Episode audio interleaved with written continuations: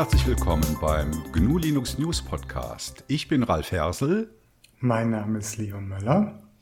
Und hier ist Ferdinand Thomas. Wir begrüßen alle Hörerinnen und Hörer zur Folge 13 des GLN Podcasts, aufgenommen am 29. Juli 2021. Ja, da sind wir wieder mitten in der Sommerpause. Äh, ich hoffe, uns hört trotzdem noch jemand, weil ich denke, viele sind in den Ferien. Also bei mir im Büro ist im Moment nicht mehr viel los. Ähm, heute sind wir nur zu dritt, weil der Nils leider kurzfristig absagen musste. Aber das macht ja nichts. Dafür haben wir auch wieder ein schönes Interview mitgebracht für euch. Aber bevor ich sage, worum es heute geht, äh, wollte ich erstmal Leo fragen, wie geht's denn dir und was ist bei dir so gelaufen im letzten Monat? Ja, mir geht's gut. Alles äh, im grünen Bereich, bisschen stressig auf der Arbeit.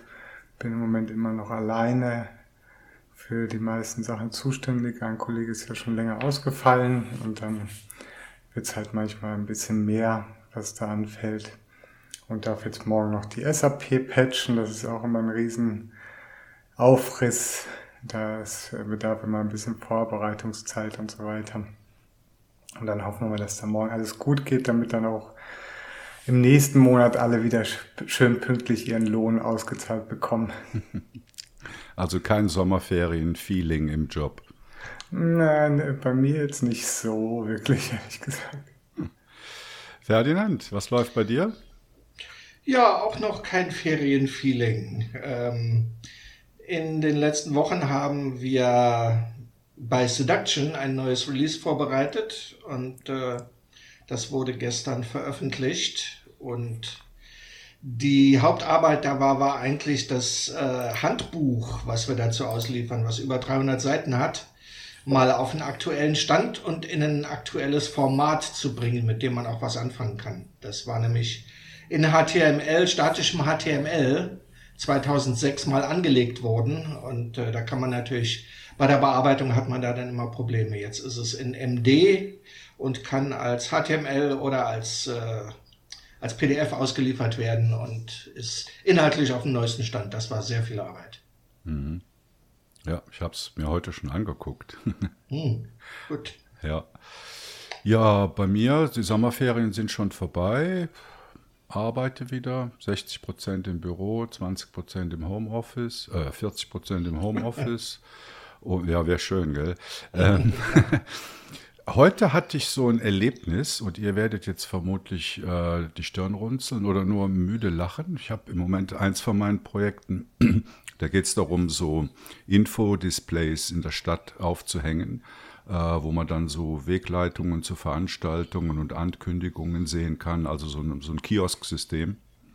Und da schreibe ich im Moment die Spezifikationen. Heute wollte ich mal ausprobieren, ja, wenn ich ein Raspberry Pi nehme und da Headless drauf installiere, also ohne Desktop-Environment, wie kann ich denn trotzdem einen Webbrowser starten?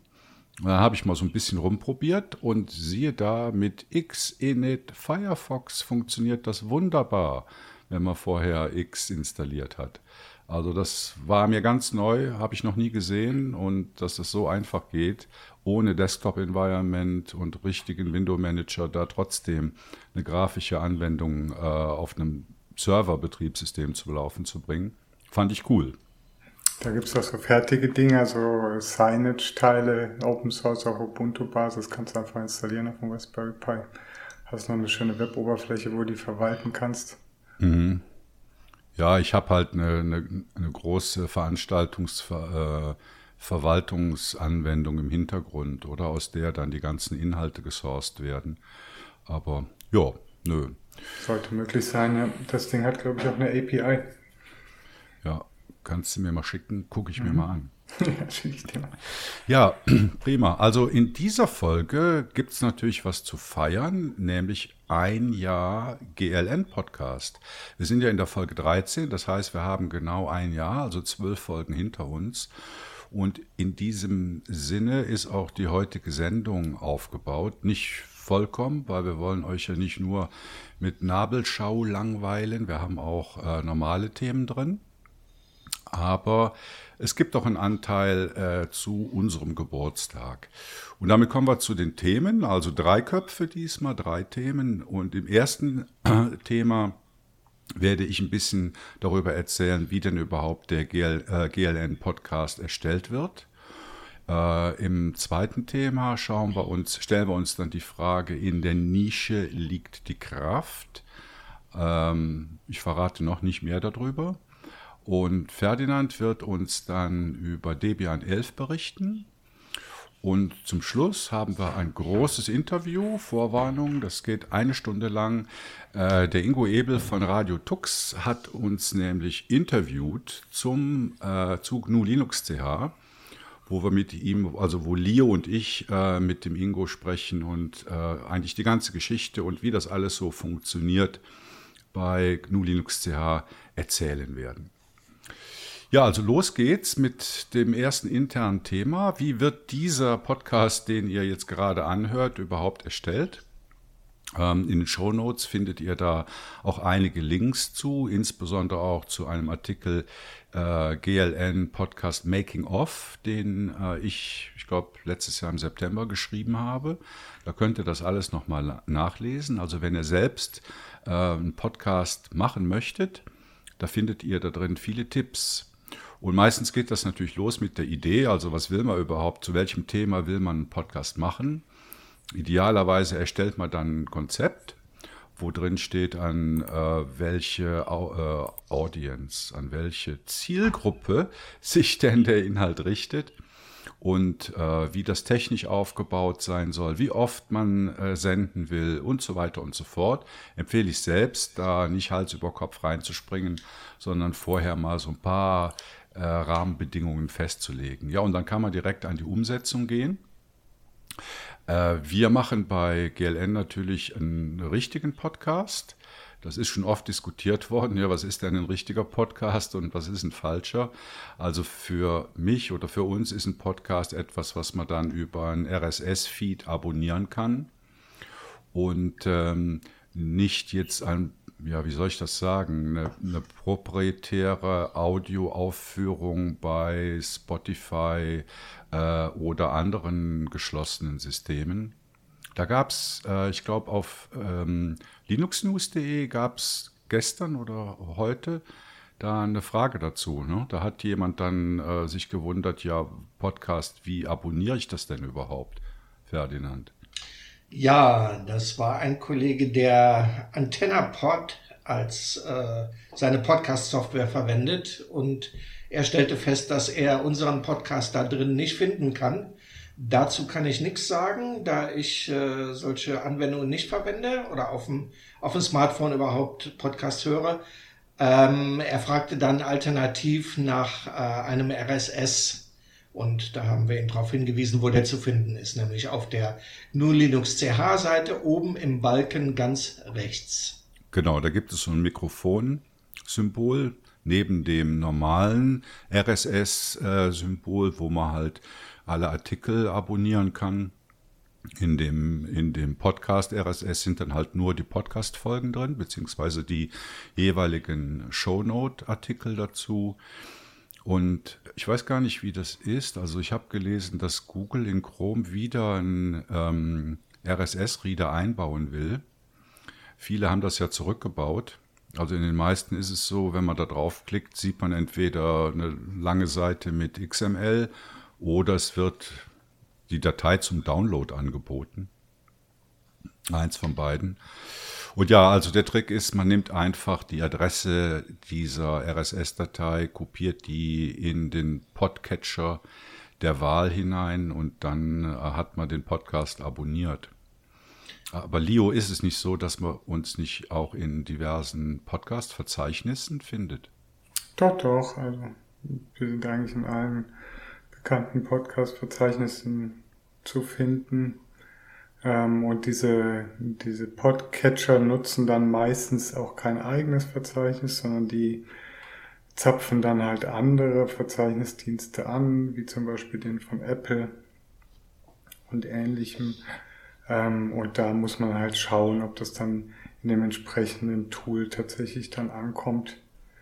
Ähm, das hängt immer da, davon ein bisschen ab, was die jetzt gerade für Quellen nutzen. Aber wir sind eigentlich auf allen Quellen durchaus vorhanden. Das ist immer ein bisschen mühselig, weil zum Beispiel gerade Apple hat auch immer hm, ja, recht abstruse Guidelines und so weiter. Da darf zum Beispiel der, die Nummer des Podcasts nicht im Titel vorkommen.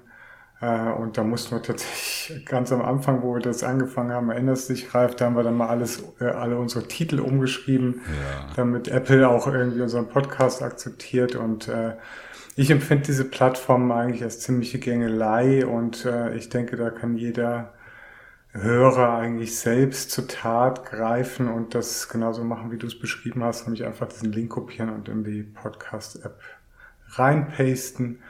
Und damit ist der Podcast dann verbunden und man erhält unabhängig von einem großen Verzeichnisanbieter immer unsere aktuellen Folgen.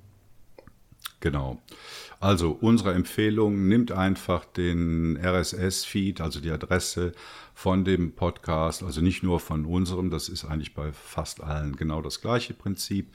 Kopiert den in, eure, in euren Podcatcher, in eure App rein und dann funktioniert das ganz einfach. Ähm, zweiter Punkt ist dann natürlich die Technik. Also welche Technik braucht man, wenn man Podcast aufnimmt? Also man braucht natürlich ein Mikrofon. Äh, ich denke, da haben wir jetzt bei GLN ein recht gutes Abbild, was es so gibt. Also viele äh, verwenden da drin äh, so ein äh, Rode USB Mini ähm, Mikrofon, was eigentlich eine gute Klangqualität liefert und äh, relativ preisgünstig ist. Also ich glaube, es kostet so 100 bis 120 Euro, so in der Größenordnung. Ähm, da kommt, das hat direkt einen USB-Anschluss, kann man also an PC anschließen und ähm, ist dann sehr niederschwellig und äh, doch gut genug von der Qualität. Wenn man es äh, besser und natürlich dann auch teurer haben will, ähm, kann man das nehmen, was ich hier habe, also ein Shure SM7B Mikrofon.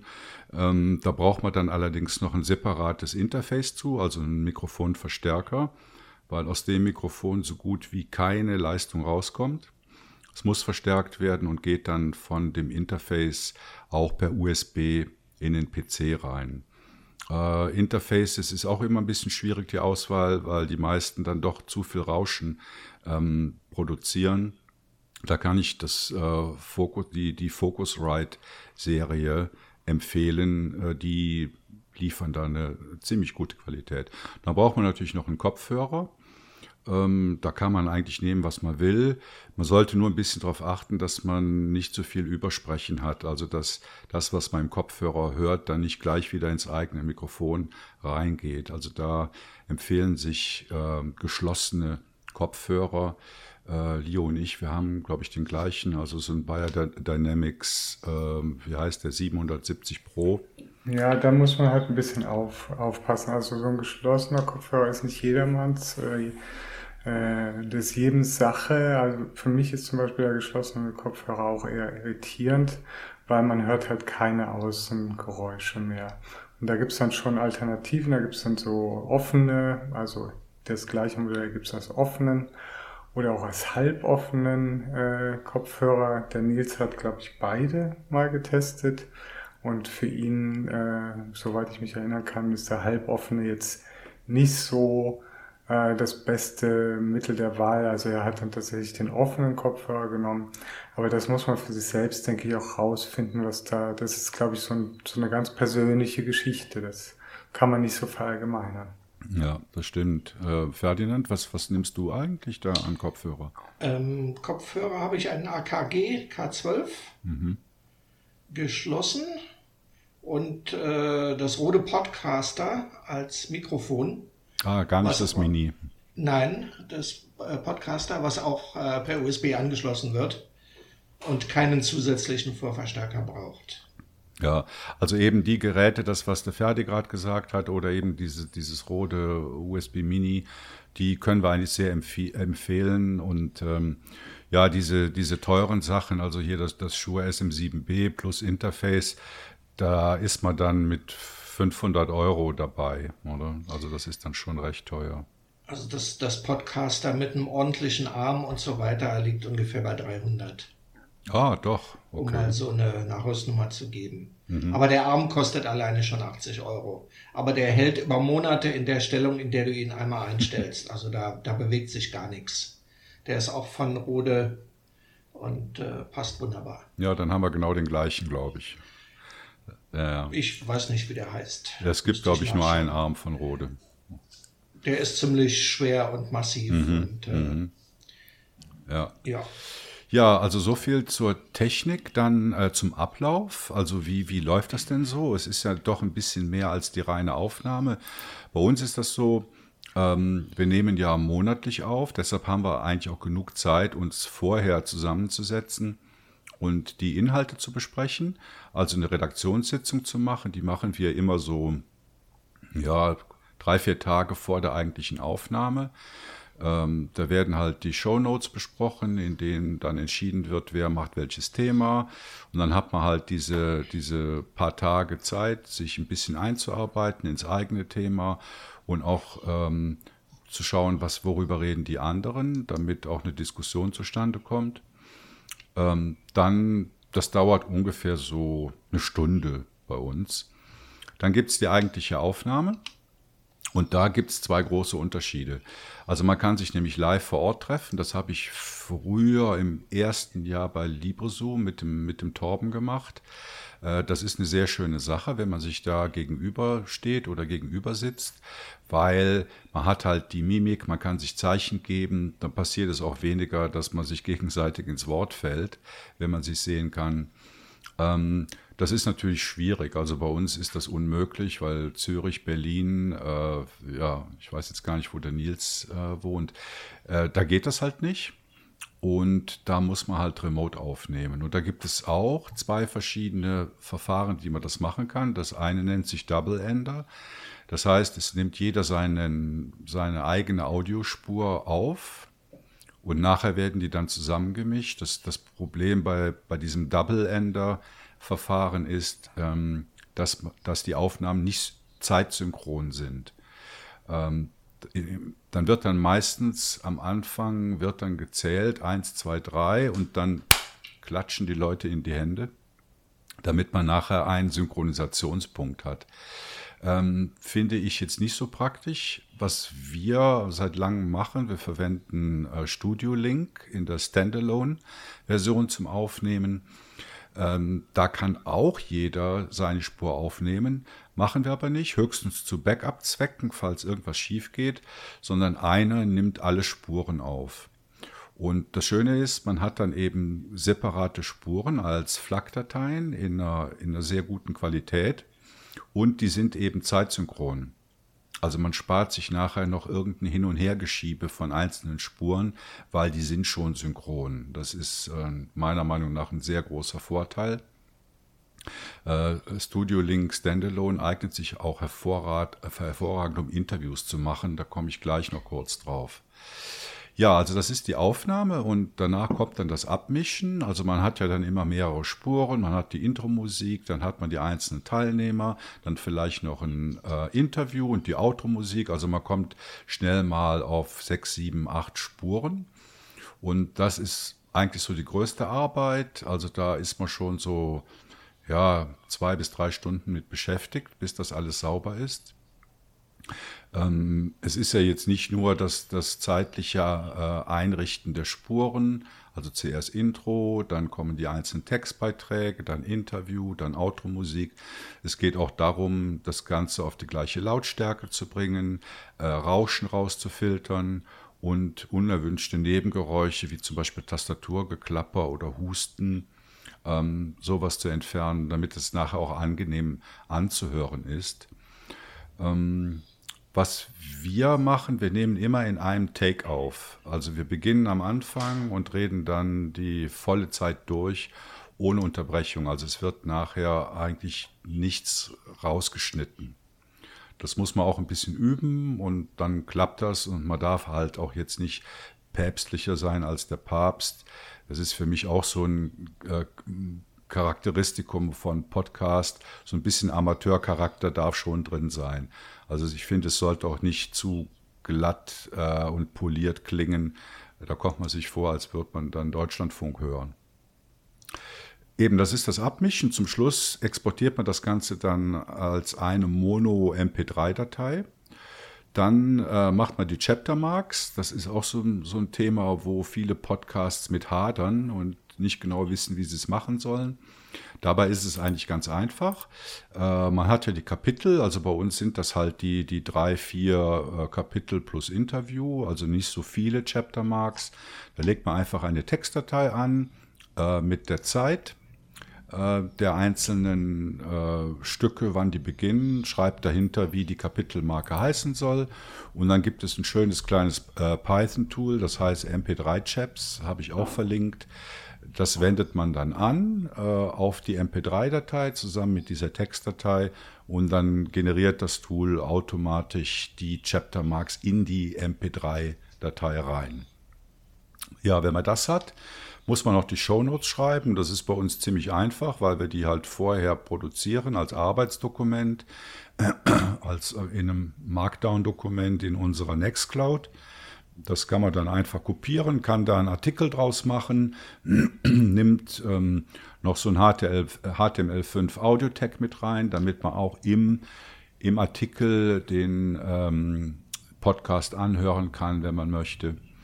Und dann äh, publiziert man das Ganze, äh, indem man halt diese Shownotes hochlädt, die MP3-Datei auf den Server hoch, hochlädt und die entsprechende, den entsprechenden RSS-Feed generiert. Genau. Und welche Software verwenden wir jetzt in dem Umfeld? Studio Link äh, Standalone habe ich schon erwähnt. Äh, zum Abmischen verwenden wir Audacity. Ja, wir verwenden noch nicht, wie heißt der, wie heißt der Fork? Tenacity oder so? Tenacity. Ja, also wir verwenden immer noch Audacity. Mal sehen, wie sich das weiterentwickelt, ob wir da das, mal umschwenken müssen. Solange man bei der 302 bleibt, ist das ja auch okay. Die hat keine Netzwerkkapazitäten und von daher telefoniert die auf keinen Fall nach Hause. Ja, die, die habe ich auch im Moment. Ja. ja, die kann man ja festhalten. Genau, also abmischen in Audacity. Äh, dann haben wir beim, für den GLN-Podcast ein eigenes Tool geschrieben, das nennt sich Feeder. Und das Tool kümmert sich darum, dass die RSS-Datei generiert wird, dass das MP3 auf den Server hochgeladen wird und damit kann man auch noch so ein paar Statistiken generieren. Ja, und das war es eigentlich schon. Danach äh, sind dann die Hörerinnen und Hörer gefragt, äh, da wird man oft gefragt, ja, was für ein Podcatcher empfehlt ihr dann? Ich kann nur eine Empfehlung jetzt für, für Android aussprechen. Ich nehme da seit Jahren AntennaPod, das kann man aus dem F-Droid Store äh, beziehen und das äh, funktioniert eigentlich wunderbar und da gibt es viele Features. Also auch Kapitelmarken werden da drin richtig angezeigt. Ich habe es übrigens gerade nochmal nachgeschaut. Also unser Podcast ist da auch gelistet. Man muss nur richtig suchen. Also Eben, einfach und, und der wird Linux. gefunden. Ne? Ja, er wird auch gefunden. Nur Linux eingeben und dann äh, findet man schon. Er ist nicht als GLN drin, sondern als GNU Linux äh, News. Aber wenn man GNU Linux eingibt, zusammengeschrieben, dann findet man schon direkt als ersten Treff. Ja, hätte ich mich auch gewundert. Auch, ja. Ja, ja das, ich glaube, die verwenden eben dieses iTunes-Verzeichnis, soweit mir ist, aber so sicher ist man da nie. Also bei denen könnte man vielleicht sogar mal nachgucken, was ist ja Open Source. Ähm, ich verwende noch sonst gerne das G-Pod auf dem Computer. Das ist eigentlich auch noch ein ganz gutes Ding. Hat auch ein eigenes Verzeichnis, sind wir auch drin. Ein freies Verzeichnis. Genau. Mhm. Und äh, Ferdinand, du hast gesagt, du hörst gar keine Podcasts auf dem Telefon. Richtig, bisher nicht. Ich nutze eigentlich Smartphones so wenig wie möglich. Ich habe eins, weil ich es brauche ähm, setze es, ich bin auch viel zu Hause, muss ich dazu sagen. Von daher bin ich nicht jeden Tag unterwegs und fahre zur Arbeit oder so. Da macht es natürlich Sinn, dass man die Zeit mit was Sinnvollem verbringt. Ähm, ist bei mir nicht der Fall. Podcast hören beim Fahrradfahren, Ferdi. Nein. Nein, kommt nicht in Frage. In Berlin ist Fahrradfahren gefährlich genug. Uns fahren genug Leute mit Kopfhörern auf dem Kopf rum. Ähm, nein, kommt nicht in Frage. Ja, das ist gut. Äh, eben mein letzter Punkt äh, zu diesem Making-of-Thema ist, sind die Interviews. Also wir äh, versuchen ja eigentlich in jeder Folge ein Interview mit einzubauen und das ist natürlich nochmal ein eigener Prozess. Also man muss natürlich erstmal den Interviewpartner finden und ich mache es dann so, ich habe so ein vorgefertigtes E-Mail-Template, wo eigentlich alle relevanten Informationen drinstehen. Also da geht es um Terminfindung, da geht es um die Technik, ähm, äh, Software, Hardware, die der Interviewpartner braucht. Äh, und vor allen Dingen geht es natürlich um die Fragen.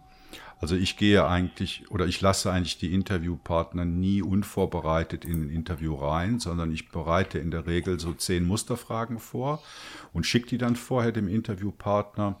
Ähm, der kann das dann oder, oder sie kann das dann durchlesen, abändern, andere Vorschläge machen. Und äh, ja, dann startet man eigentlich gut in so ein Interview rein.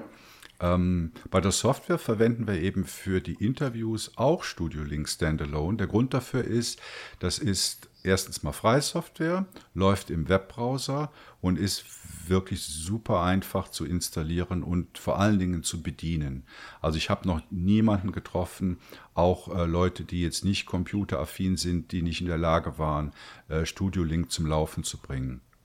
Also sowohl für die eigentliche Aufnahme des Podcasts als auch fürs Interview ist Studio Link eine gute Empfehlung. Äh, es ist äh, freie Software, aber man kann natürlich äh, dort ähm, spenden. Man kann auch für einen geringen Betrag kann man sich eine Version dort kaufen, die dann noch erweiterte Features bringt. Ähm, wäre mein Tipp, da hinein zu investieren.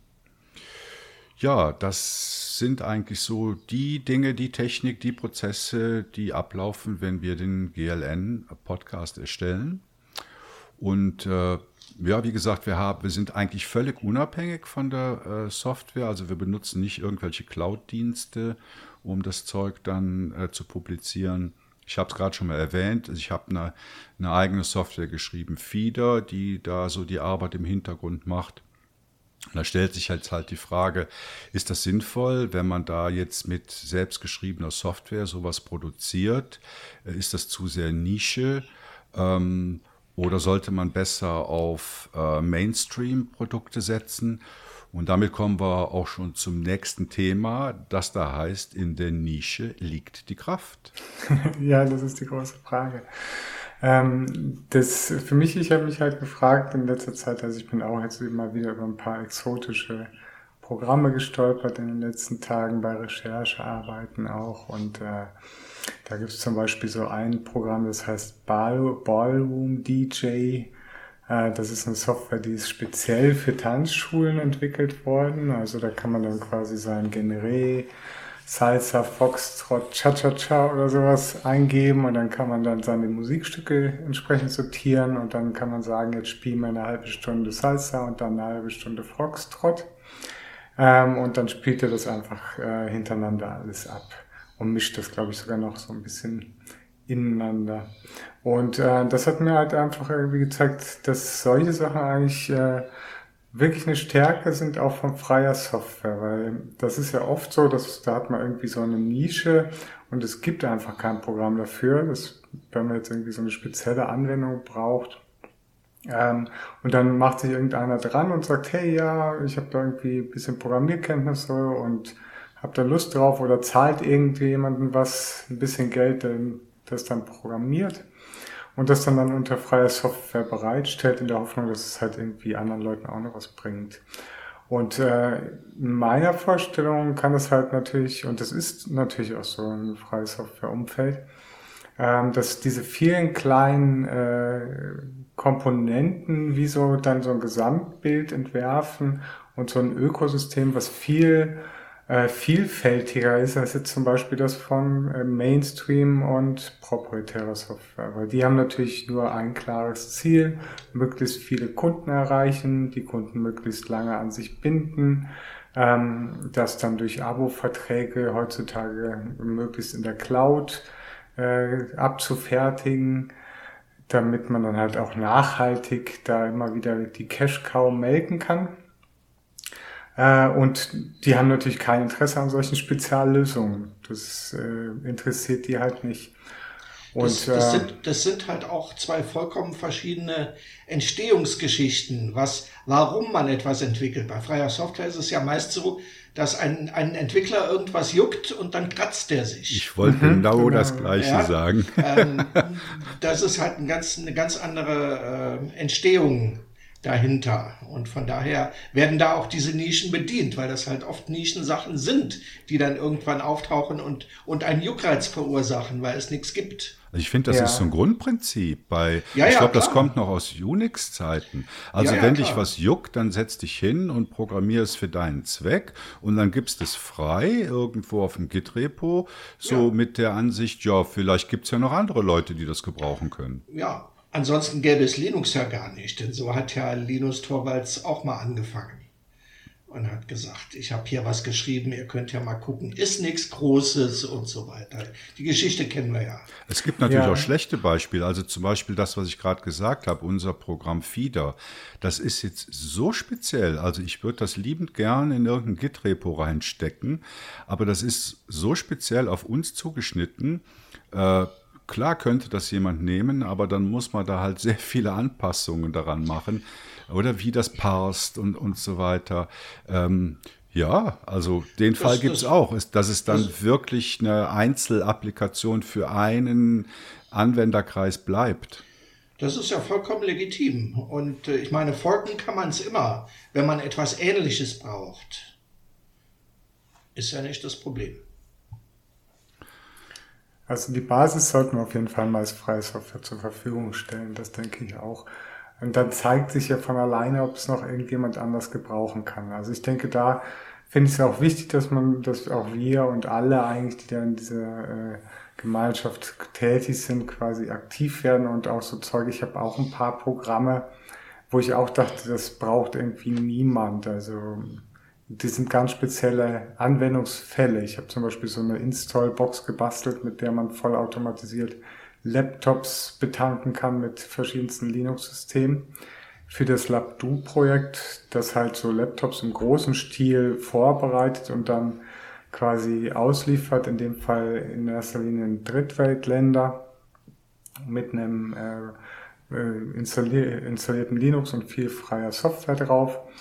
Äh, und dazu nutze ich quasi auch einen Laptop, auf dem dann halt diese Installbox installiert wird und der Laptop kann dann wieder ganz viele andere Laptops installieren und auch selber Images erstellen und so weiter. Und das ist natürlich auch eine relativ spezielle Anwendung, aber es gibt da auch ganz viele, die das dann halt aufgenommen haben und äh, dann gesagt haben, hey, ich kann das irgendwie auch für meine kleine Firma zum Betanken von meinen Linux-Notebooks verwenden oder ich habe hier auch so ein ähnliches Projekt, wo ich halt so Laptops aufbearbeite oder Compis.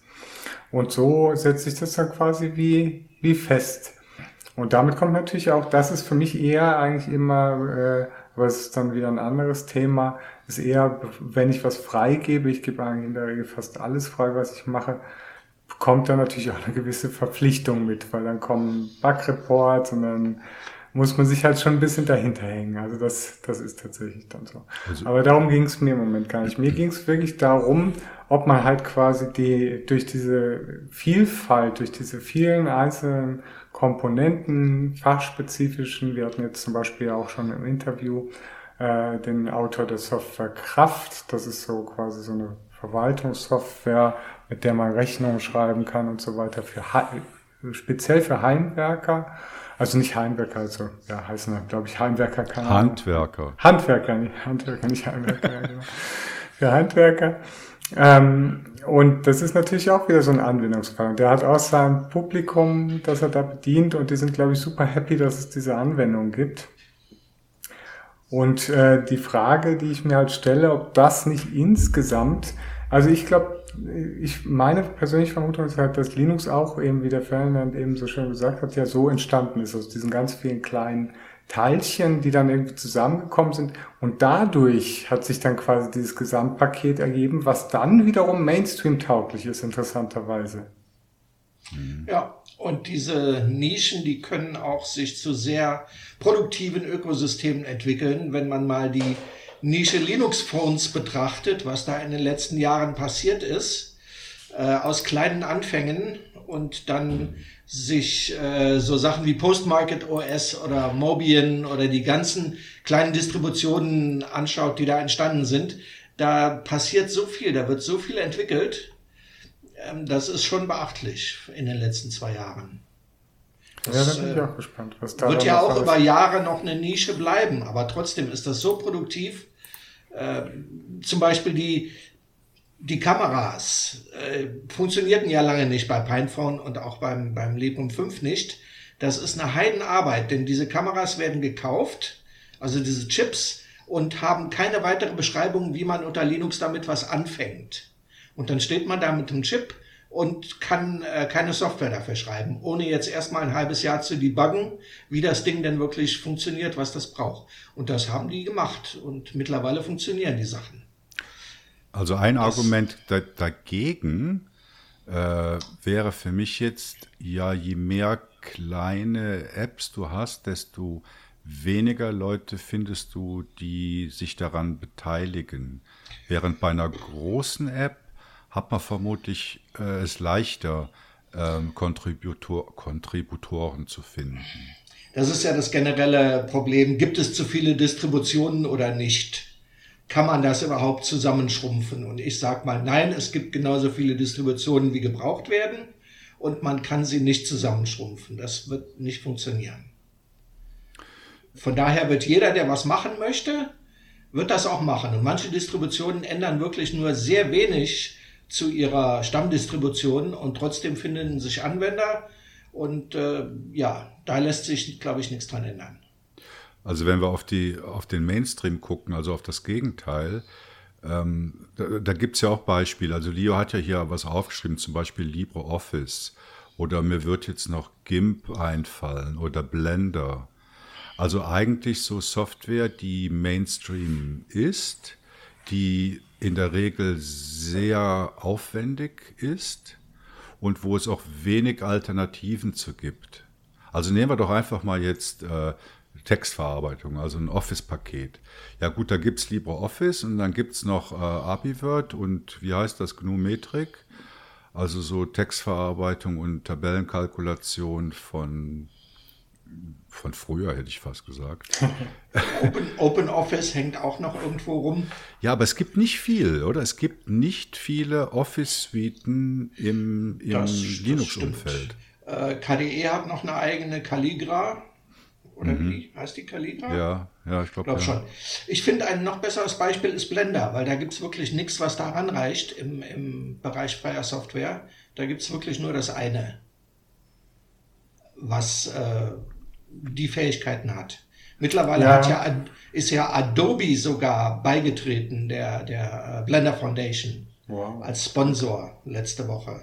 Aber da siehst du halt, deswegen finde ich halt eben dein Argument, was du jetzt als Gegenargument gebracht hast, eigentlich nicht so richtig reif, weil da ist genau diese Vielfalt ist da ja gerade wichtig. Du siehst es ja jetzt auch gerade bei zum Beispiel bei Audacity, dass es bisher keine wirklich validen Alternativen dazu gibt und da ist wirklich eine Lücke da, die jetzt irgendwie gefüllt werden muss, sei es durch einen Fork, sei es durch andere Software und so weiter. Deswegen, ich mag eigentlich diese, diese äh, Diversität, die da halt vorhanden ist und dass es gerade halt auch äh, Vielfalt gibt und jeder Anwender sich genau das Programm rauspicken kann, was ihm halt zusagt. Das ist ja genauso, was du gesagt hast, Ferdinand, mit den Linux-Distributionen. Ja, das, das sehe ich genauso. Auch wenn es Neuankömmlinge bei Linux das gerne mal verwirrt, aber dann muss man sich halt wirklich die Zeit nehmen oder sich eine, eine Luke suchen oder sich informieren. Das bleibt halt nicht aus. Also versteht mich nicht falsch. Ich bin völlig auf, auf eurer Seite. Ich finde auch die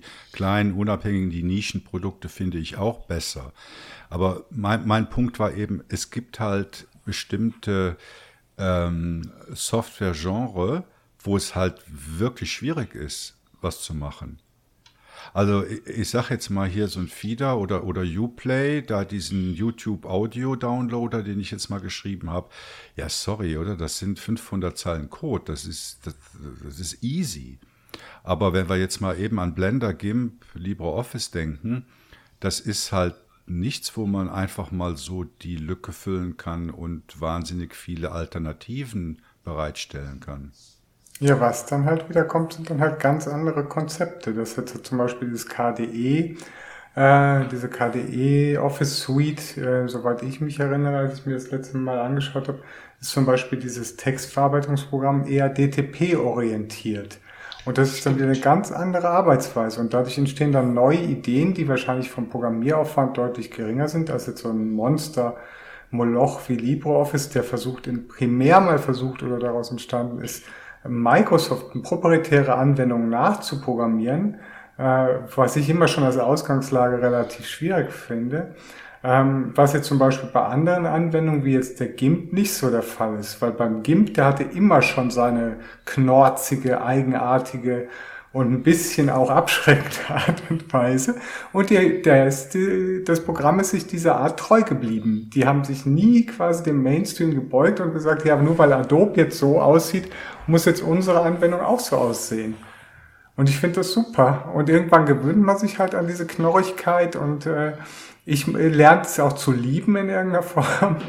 Und äh, ich finde es halt eben ganz toll, dass dadurch dann eben auch wieder ganz neue, bisher noch nicht dagewesene äh, Projekte entstanden sind. Ich sehe das auch eher als Chance, ähm, die dann wirklich wieder auch Raum gibt für tolle Entwicklungen. Du siehst es jetzt zum Beispiel auch, was, äh, äh, was eingangs auch mal diskutiert worden ist, halt mit dem Doc-Schreiben. Also ich habe jetzt zum Beispiel für den Linux-Kurs äh, habe ich auch alles jetzt schon so von vornherein so gemacht, wie äh, das jetzt eben für Seduction äh, umgeschrieben hat.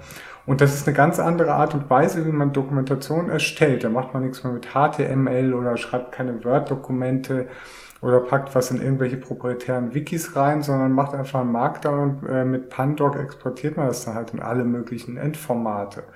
Und da siehst du es auch wieder so ein gutes Beispiel, wie quasi zumindest für die versierteren Anwender äh, so eine Anwendung wie ein Office-Paket tatsächlich gar kein, also ich selber nutze wirklich nur für Briefline mal ein Office-Paket, sonst eigentlich nie. Geht mir genauso, einmal im Monat höchstens. Hm. Also das Thema hatten wir ja, glaube ich, in der letzten Folge schon, gell? Da ja. ging es Ja, Office hatten wir. Und da, da haben wir ja auch gesagt, ja, nee, es gibt nicht die eine Lösung, sondern es gibt verschiedene Anwendungsfälle und dafür gibt es dann die geeigneten Tools. Mhm. Also eben Brief schreiben, okay. Irgendwelche Spezifikationen schreibe ich jetzt auch in LibreOffice, aber andere Sachen schreibe ich viel lieber in Markdown, also wie zum Beispiel jetzt unsere Show Notes. Oder äh, ja, es gibt einfach viel und man muss nicht immer alles mit dem gleichen machen. Also mir stößt das immer so auf, wenn ich im Büro sehe, dass eigentlich alles mit Excel gemacht wird. Also völlig, es wird völlig vergewaltigt, oder? Tabellenkalkulation wird für alles genommen, oder? Da wird formatiert und es werden Dinge gemacht, die überhaupt nichts mit Tabellenkalkulation zu tun haben. Und da finde ich es eigentlich schöner, wenn man eben diesem Prinzip treu bleibt, dass man sagt, es gibt eine oder mehrere Anwendungen, die sind genau für diesen Anwendungsfall geschrieben worden und sind perfekt in dem, was sie machen. Ja. Und jeder muss nur die finden, die für ihn am geeignetsten ist. Genau, ja. Mhm. Da macht ja dann die Vielfalt wieder Sinn. Das, also das, das ist die, das ist die Schönheit von, von Open Source. Ja. Da kannst du dann aussuchen, kannst du dann aussuchen, ob du deine E-Mails lieber mit Mut in der Command-Line liest oder ein Thunderbird verwenden willst.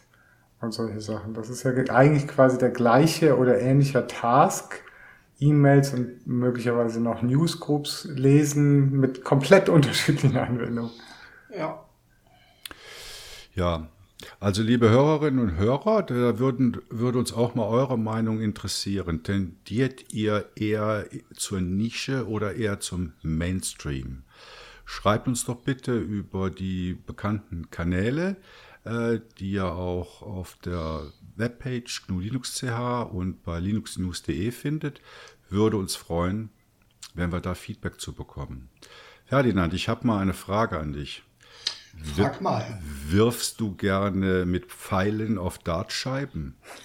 Das habe ich mal gemacht früher, ja, zu meinen Kneipenzeiten. Und warst du gut da drin? Also hast du auch mal das Bullseye, das rote in der Mitte getroffen? Das ist wahrscheinlich mal vorgekommen. Ich war aber besser im Billard. Aus, außerdem habe ich mal jemand, der zufällig die Tür aufmachte, an der das Board hing, einen Pfeil in die Backe geworfen. Oh Gott, und, äh, oh seitdem habe ich das dann zurückgefahren. Ja, zum Glück kann dir das bei Debian 11 nicht passieren. nein, nein, nein, das ist auf alle Fälle ein Treffer. Ähm, Debian kennt jeder, hat wahrscheinlich auch jeder, der zuhört, schon mal ausprobiert. Ähm, Gibt es seit ewigen Zeiten, 1993 kam es erstmals raus, hm, gibt sich selbst den Beinamen das universelle Betriebssystem. Und die erste offizielle Version, die heute noch so zählt, war die Version 1.1 und die hieß damals Buzz. Äh, Buzz kennen vielleicht diejenigen, die die, die Filme Toy Story kennen, denn alle Codenames von Debian seit der ersten Version 1.1 mit Buzz kommen aus diesen Filmen. Ähm, Zeitsprung nach vorne. Aktuell ist Debian 10.10 mit dem Codename Buster. Und die 10.10 bedeutet, dass Debian 10, was vor rund zwei Jahren erschienen ist, seither äh, 10 Minor-Versionen zum Update bekommen hat. Das heißt, da werden dann immer einige Dinge geändert, äh, vor allen Dingen äh, Sicherheits, äh, Sicherheitsupdates eingefahren und äh, Fehler behoben, solange sie keine Regressionen auslösen. Jetzt stehen wir kurz vor der Veröffentlichung von Debian 11, was am 14. August erscheinen wird. Das wissen wir genau. Früher wusste man das nie, denn Debian hat gesagt, wir releasen, wenn es fertig ist. Und morgens bist du aufgewacht und da war's. Und was hat das jetzt ähm, mit Dartspielen zu tun? Äh, das hat mit Dartspielen zu tun, dass Debian 11 den Codenamen Bullseye trägt. Also diese, dieses rote Zentrum im, in, der, in der Wurfscheibe. Da kam die Herleitung her. Ähm, jetzt hast du mich aus dem Konzept gebracht. Was auch ein ja. Charakter in Toy Story ist, Bullseye. Genau. Ist das, aber das ist keine Dartscheibe in, in Toy Story, sondern was, was, ist es? Och, das kann ich dir nicht sagen. Ich glaube, es ist ein Pferd, ein Pferd von Sheriff so und so. Ich bin da nicht bewandert. Okay. ich weiß nur, wo es herkommt. Äh, gut, Debian 11 am 14. August.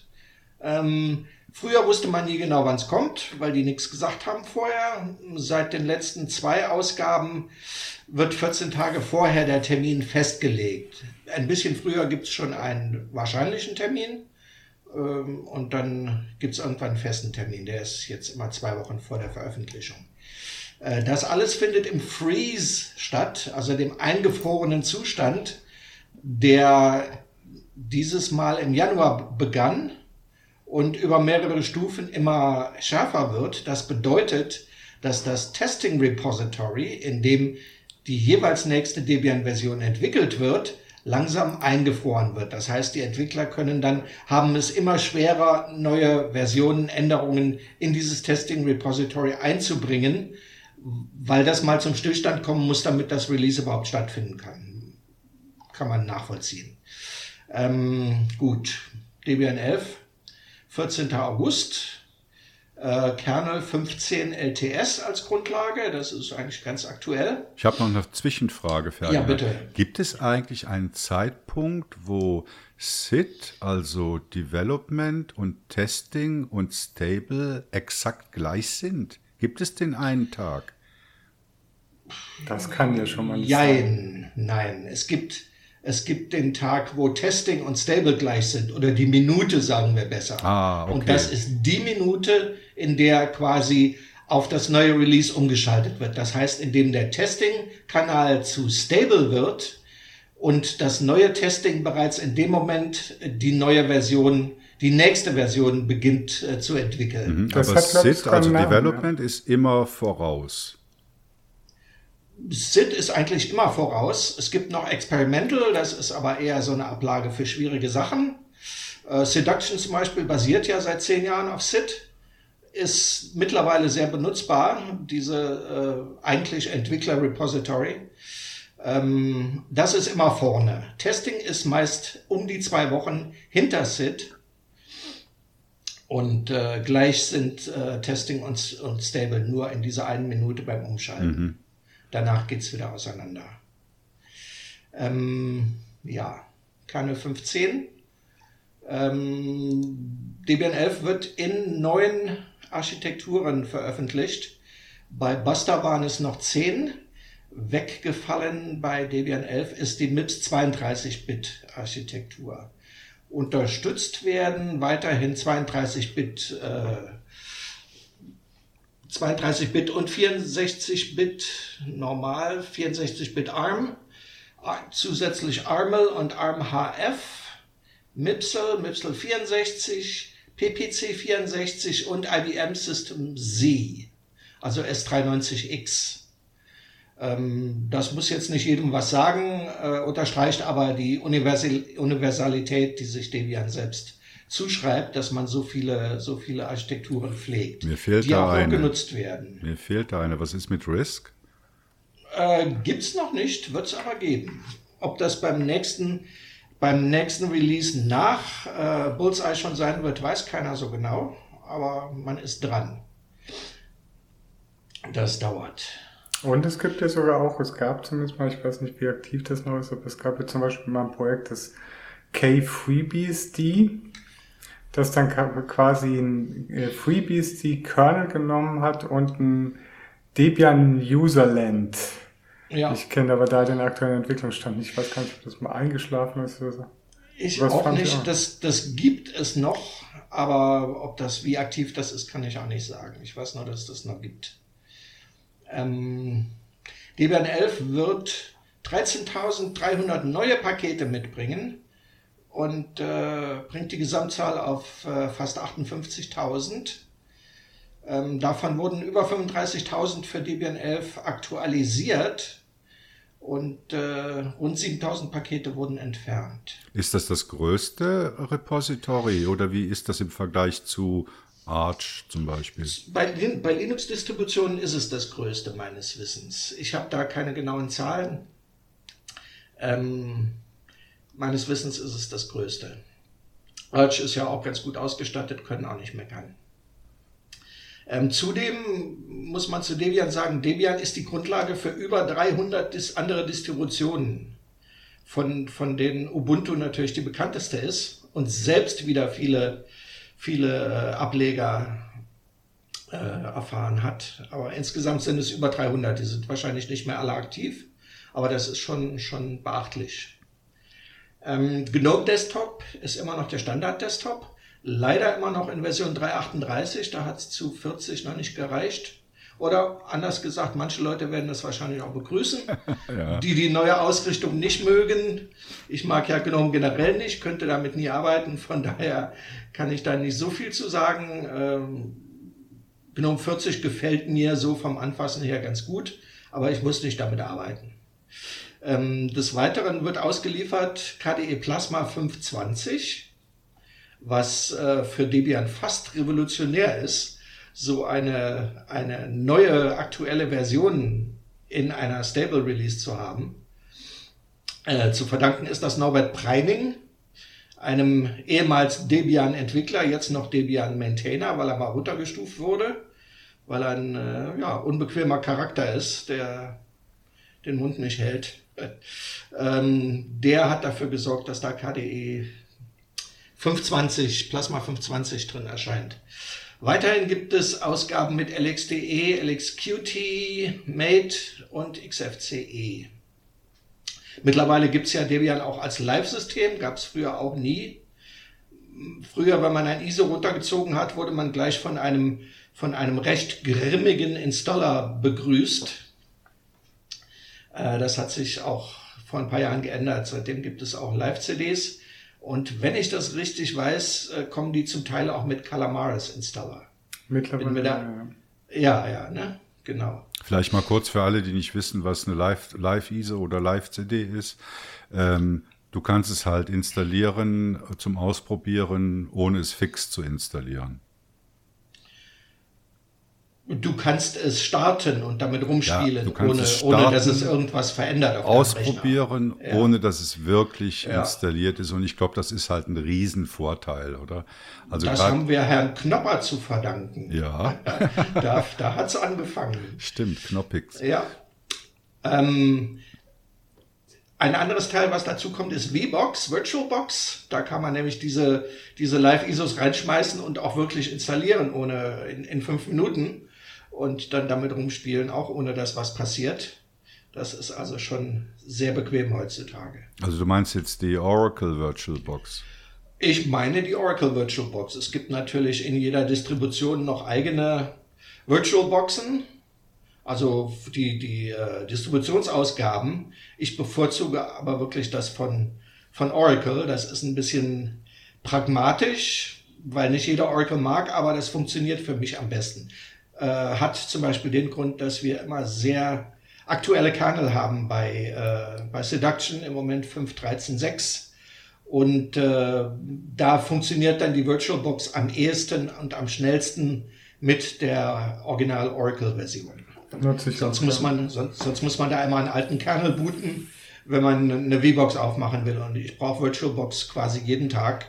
Und von daher äh, bin ich da pragmatisch und nehme lieber die, die Oracle-Version anstatt die von Debian. Wobei ich es auch schon hatte, dass tatsächlich mal mit dem neuesten Kernel die VirtualBox dann mal nicht tat. Und dann muss ich irgendwie die Testing-Variante von VirtualBox downloaden und mit der ging es dann irgendwie. Ich glaube, das war der 15er oder so.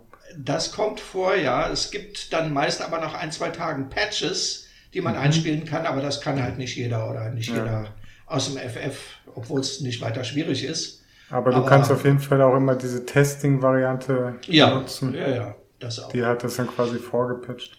Also ja. ich benutze ja auch seit ewigen Zeiten VirtualBox und habe es immer gehasst. Ähm, insbesondere wenn es so um Guest Editions geht, um eine vernünftige Auflösung hinzukriegen. Ähm, ja, oder? Und wenn man dann auch noch irgendwas bilden muss, damit die Guest Edition überhaupt richtig läuft, also bei Manjaro zum Beispiel, bei Ubuntu ist das einfacher. Aber ich bin ja seit einem halben Jahr totaler Fan von GNOME Boxes als Virtualisierungsumgebung, weil das ist wirklich, ähm, wie, wie, wie sagt man, idiotensicher. Da kann man zwar fast nichts einstellen, oder sagen wir mal so, man kann nichts einstellen. Es kann nicht viel. Es kann nicht viel, aber es läuft. Wenn, wenn das ausreicht, dann ist Gnomeboxes ja. wunderbar. Mir würde das nicht ausreichen. Ich habe das auch getestet und für gut befunden. Für den Zweck, für den es da ist. Ich wollte nämlich mal äh, das Gnome OS probieren, was kaum einer kennt. Ah, ja, ja, das. Diese Entwickler, Entwicklerversionen, was die Gnome-Entwickler sich geschaffen haben, um quasi die enthusiastischen User in die Lage zu versetzen, zwischen äh, Releases auch mal was zu testen. Und das ist halt in diesen GNOME Boxes, äh, GNOME Boxen schon, äh, schon integriert und lässt sich da leicht installieren. Deswegen habe ich das mal getestet. Ansonsten reicht das für meinen, für meinen äh, Bedarf nicht aus. Aber zurück zu Debian 11. Ähm, die Desktop-Entwicklungen hatten wir. Natürlich werden auch die Entwickler-Stacks abgedatet.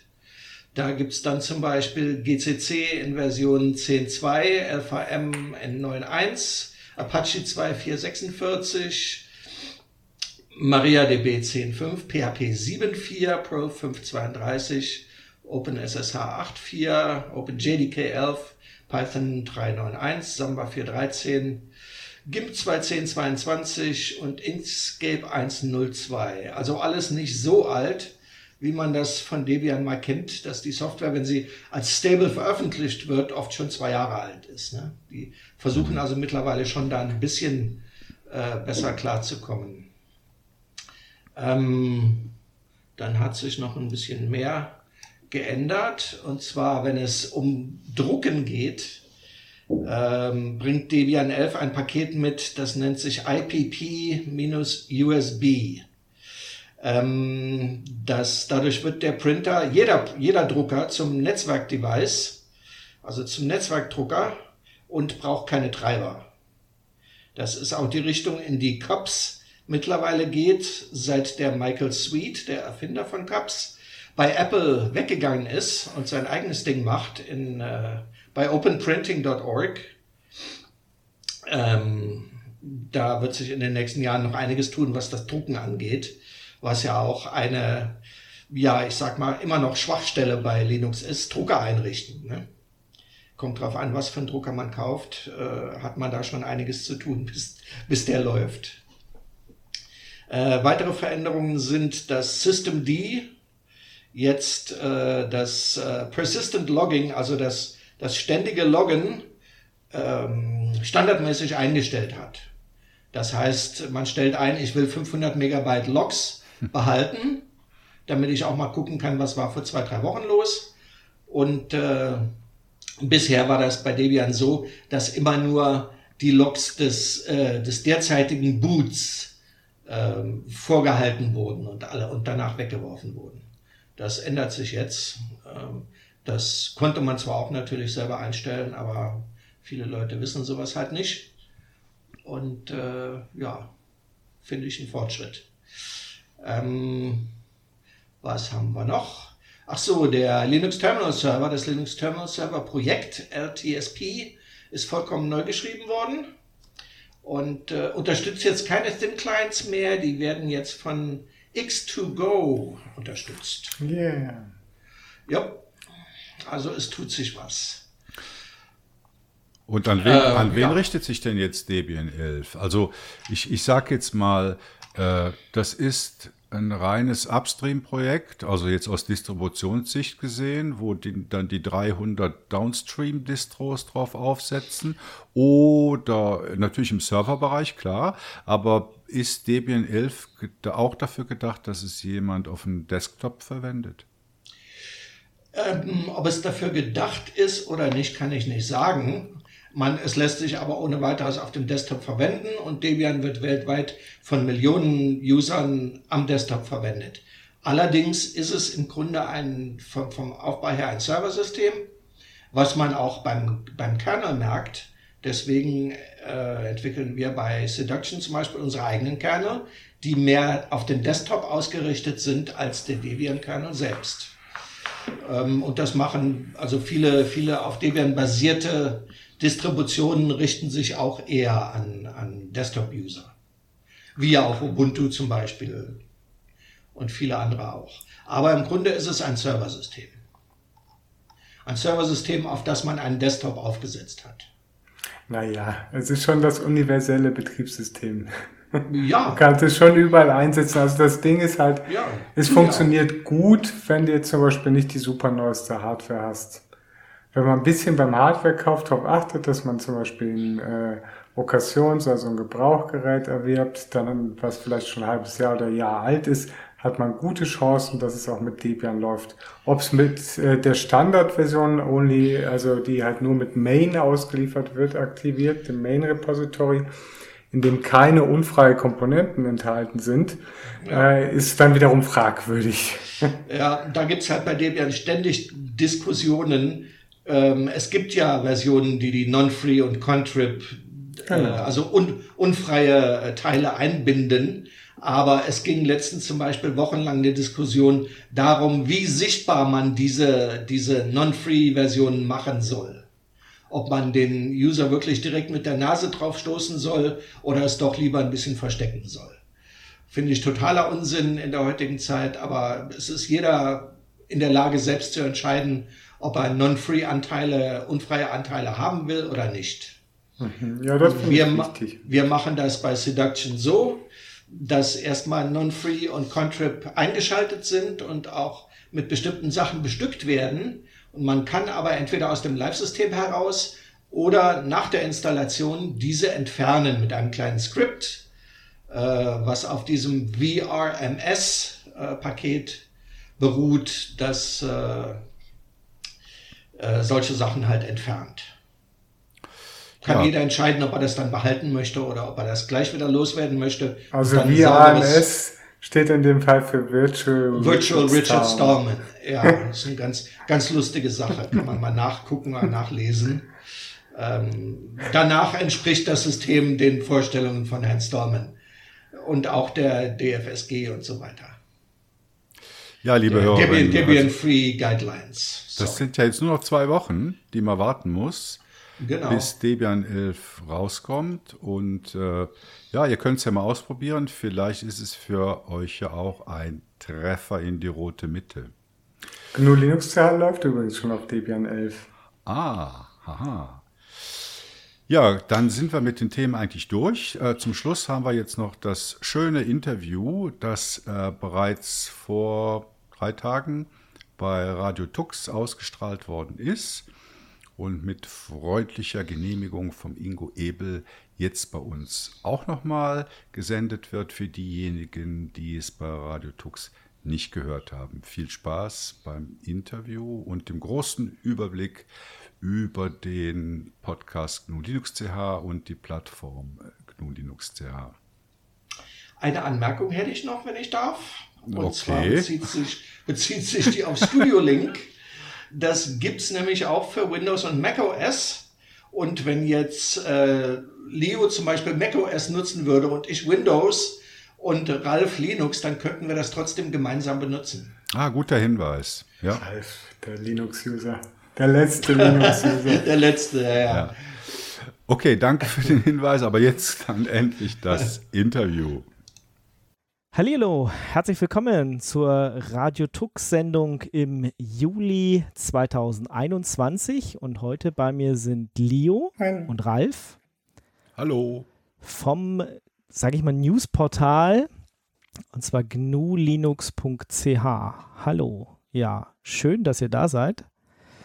Und vielleicht fangen wir einfach mal an mit den Basics, nämlich was, was ist äh, GNU Linux CH, was macht ihr da? Leo, fängst du an? Mit, stell dich ja. doch mal vor. ja, fangen wir mal vorne an. Ähm, also GNU Linux CH ist eigentlich so ein bisschen aus der Not heraus geboren, das ganze Projekt. Und zwar erinnern sich die einen oder anderen von euch wahrscheinlich noch an prolinux.de. Mhm. Es ist so eine eigentlich bekannteste deutschsprachige News-Plattform gewesen, sehr lange. Ähm, ja, hatte auch immer so ein bisschen Retro-Charme, die sah eigentlich die letzten Jahre immer gleich aus, aber hat jeden Tag aktiv News geliefert. Also die waren sehr fleißig äh, beim Schreiben und die haben dann überraschenderweise äh, vor jetzt bisschen mehr als einem Jahr angekündigt, nach zehn Jahren Tätigkeit, dass sie leider aufhören wollen. Und ähm, damit ist natürlich eine riesen Lücke erstmal entstanden, was jetzt so die News, die, insbesondere die deutschsprachigen News äh, rund um Linux und freie Software betrifft.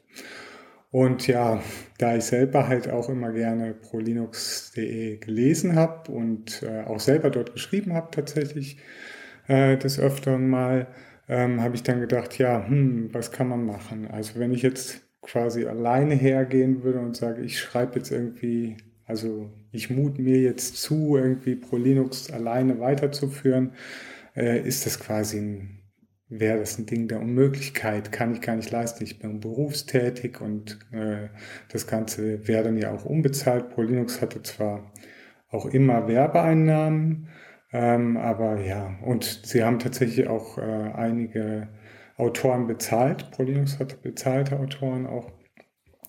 Ähm, aber für mich war es halt erstmal einfach nur ein, ein, Hobby, also einfach mal gucken, dass das irgendwie weiterläuft. Mhm. Und dann habe ich mir halt mal so Gedanken gemacht, was kann man so machen. Und als erstes hatte ich dann irgendwie so ein, äh, so ein Forum genommen, weil ich wollte eigentlich, ich lese selber auch halt gerne im RSS-Reader. Ich weiß nicht, wie es euch da geht. Nutzt ihr das auch, oder? Früher, Täglich. ja. Ich, ich, ich nicht mehr, tatsächlich. Also, ich, was ich mache, ist, äh, ich mache regelmäßig so einen Podcast und lasse mir erzählen, was es in der Welt das ist Neues das Allerbeste, ja. ich, ich, Da bist du bei uns richtig, Lingo. Full Service, Full Service.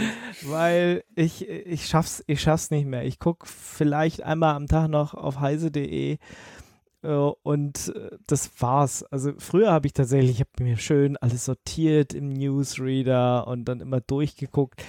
Ich, ich ja. habe die Zeit und die Lust einfach nicht mehr tatsächlich. Verständlich, verständlich.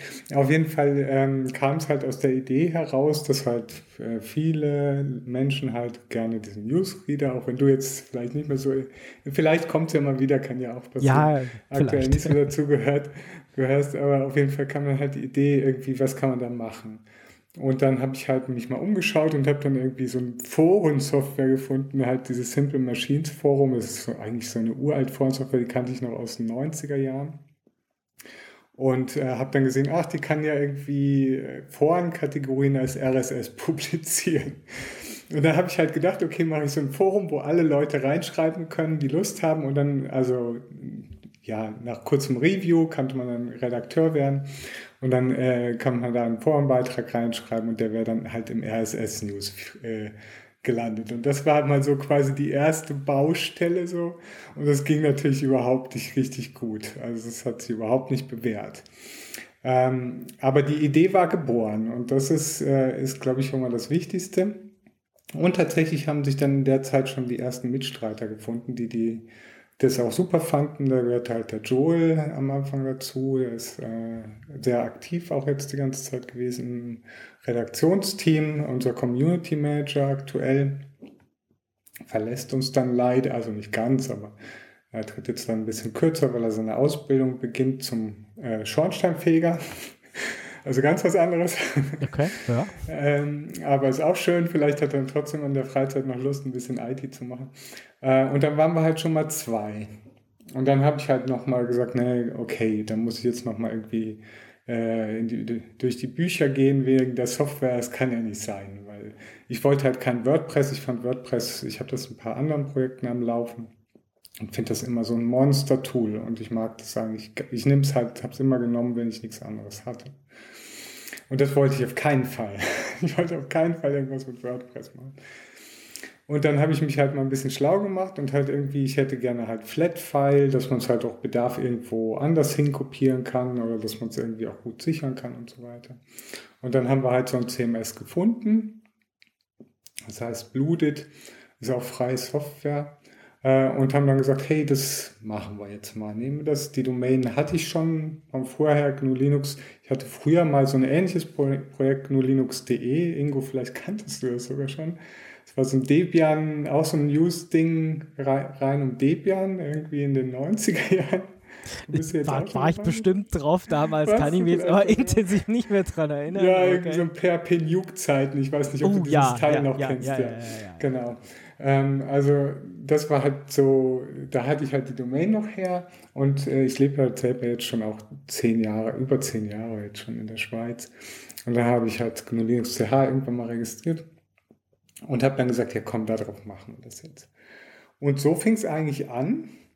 Und dann waren wir mal zu zweit und haben dann halt zu zweit mal angefangen, so, ja, mal sporadisch Beiträge. Also schon rela relativ ähm, kontinuierlich in irgendeiner Form, aber nicht so mit so einem hohen Intervallfrequenz, äh, wie wir es heute haben. Ja, und dann äh, den Ralf, den kenne ich halt schon ewig. Ich meine, Ralf, magst du mal erzählen, was mhm. wir schon alles Tolles gemacht haben? Ja, also, also ich sag mal, zehn Jahre pro Linux.de, das ist natürlich eine verdammt lange Zeit. Ist zwar nur halb so lange wie Radio Tux, aber ich glaube, zehn Jahre, da ja, kann man schon mal sagen, wir haben unsere Pflicht erfüllt und wir hören jetzt mal auf. Also ich habe das nee, pro nee, Linux. Also, warte mal ganz kurz, weil Pro Linux ist tatsächlich schon 20, über 20 Jahre alt gewesen. Ah ja, Nicht, tatsächlich. Dass wir, dass wir das äh, fa falsch hier... zehnjähriges Jubiläum? Nee, nee, nee, nee, nee, nee 99. Sogar 20. Oh, ja, ja, 99. Ja, okay. Also, startet, weil ich, Alles korrigieren. Ja, ja, weil ich weiß, dass wir tatsächlich damals, als wir gestartet sind, auch eine Nachricht auf ProLinux hatten. Also das... Okay. Äh, ja, ich also meine, jetzt sind wir dann demnächst oder? älter, aber äh, so kurz, das war so ungefähr, naja, das war, waren halt Ende der 90er, ja. Ich meine auch, die gibt es schon ewig. Ja. Es, es, es, war eine verdammte Also eben Zeit. dann erst recht, oder? Ich sag ja. mal, wenn ein Projekt so lange durchhält, das ist ja eher selten und da kann man auch sagen, jetzt ist mal Schluss und jetzt sollen auch mal andere übernehmen. Und wie Leo äh, vorhin erzählt hat, das war halt im Mai 2020, also letztes Jahr wo GNU Linux CH dann angefangen hat. Zuerst mit Leo und dem Joel. Und ich hatte äh, die zwei Jahre davor äh, LibreZoom als Podcast gemacht, librezoom.de. Das war eine Auskopplung vom äh, Marius äh, nerdzoom.de, also auch so ein Tech-Podcast. Tech da hatte ich zuerst mit dem Torben Stefan ein Jahr lang äh, Podcast gemacht, halt so Auskopplung äh, vom Themenbereich freie Software. Und dann noch ein Jahr mit dem Dirk Deimecke, den kennt man, glaube ich, auch, oder? So ja. im, im Podcasting-Umfeld. Ja, mit dem habe ich dann noch ein Jahr lang zusammen LibreZoom gemacht. Und dann war aber irgendwie fertig, weil es gab da so leichte Konflikte halt mit, mit äh, dem Nerdsum-Team.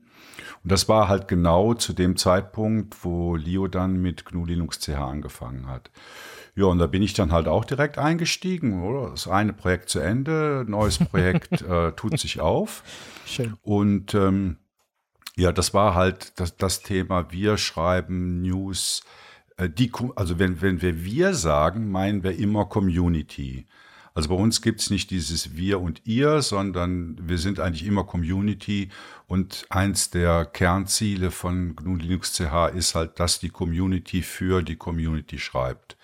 Und nicht irgendwelche Leute in irgendeiner Redaktion schreiben was für irgendwelche anderen, die das lesen, sondern der Grundgedanke ist halt, äh, man ist da begeistert in, mit freier Software und in der freien Gesellschaft unterwegs und will da sich dran beteiligen und was zurückgeben. Ne? Das ist so der Grundgedanke. Und bei mir war es halt auch immer der Punkt, dass ich weiterhin Podcast machen wollte. Das war ja am Anfang nicht die Idee von GNU Linux CH, da ging es ja mehr um News schreiben. Und ich habe dann aber schon ziemlich bald, ich glaube im Juni letzten Jahres ging das los, habe ich so Newscasts gemacht. Also ich habe praktisch in einem, in einem Audioformat die News der Woche immer sonntags zusammengefasst mhm. und habe da ja im Sommer mehrere Folgen äh, zu gemacht. Das Ziel war aber immer, dass wir, dass wir das Newsportal auch mit einem Podcast bereichern. Und das haben wir dann auch ziemlich schnell angefangen äh, und hatten auch schnell eine, eine Gruppe zusammen. Also der Ferdinand Thomas, äh, auch ehemaliger Schreiber bei prolinux.de, der jetzt auch äh, ein eigenes Newsportal hat, linuxnews.de. Den konnten wir dafür gewinnen, da mitzumachen. Und dann noch Nils, einer von unseren Lesern und Redakteuren, Leo und ich. Ja, und seitdem machen wir halt zusätzlich zu dem News, geschriebenen Newsportal auch noch monatlich den GLN, also den GNU Linux News Podcast wo wir halt äh, mit vier Themen, vier Leuten immer das Geschehen in der FOSS-Welt monatlich zusammenfassen und seit, ich würde mal sagen, einem mehr als einem halben Jahr auch jede Folge mit einem Interview da drin. Okay, und wen interviewt er da so? Auch ganz unterschiedlich. Also äh, alles, was uns, was uns in den Weg kommt. Also jetzt in der aktuellen Folge haben wir mit dem äh, Vinzenz äh, von Tuxedo Computers, den habe ich interviewt. Wir hatten schon mal äh, ein neues Projekt hier in der Schweiz, wo jemand versucht, eine Alternative zur Google Search Engine aufzubauen. Äh, mach, nächste Woche mache ich ein Interview mit Swisscaus, das ist eine Schweizer Suchmaschine. Äh, wir haben schon Gardena gehabt, äh, also dieser Gartengerätehersteller, die auch bei ihrem äh, Softwaresystem auf freie Software setzen, mit äh, IT-Verantwortlichen in deutschen äh, Gemeinden, ich glaube in Brühl oder Schwäbisch Hall war das. Ja, also quer durch ja, Schwäbisch Hall ist auf jeden Fall bekannt, ja, für, für genau, ich glaube mit dem, hm. ich weiß nicht mehr genau, wie er heißt, äh, der Herr Brauner oder so, hatte ich mal ein Interview.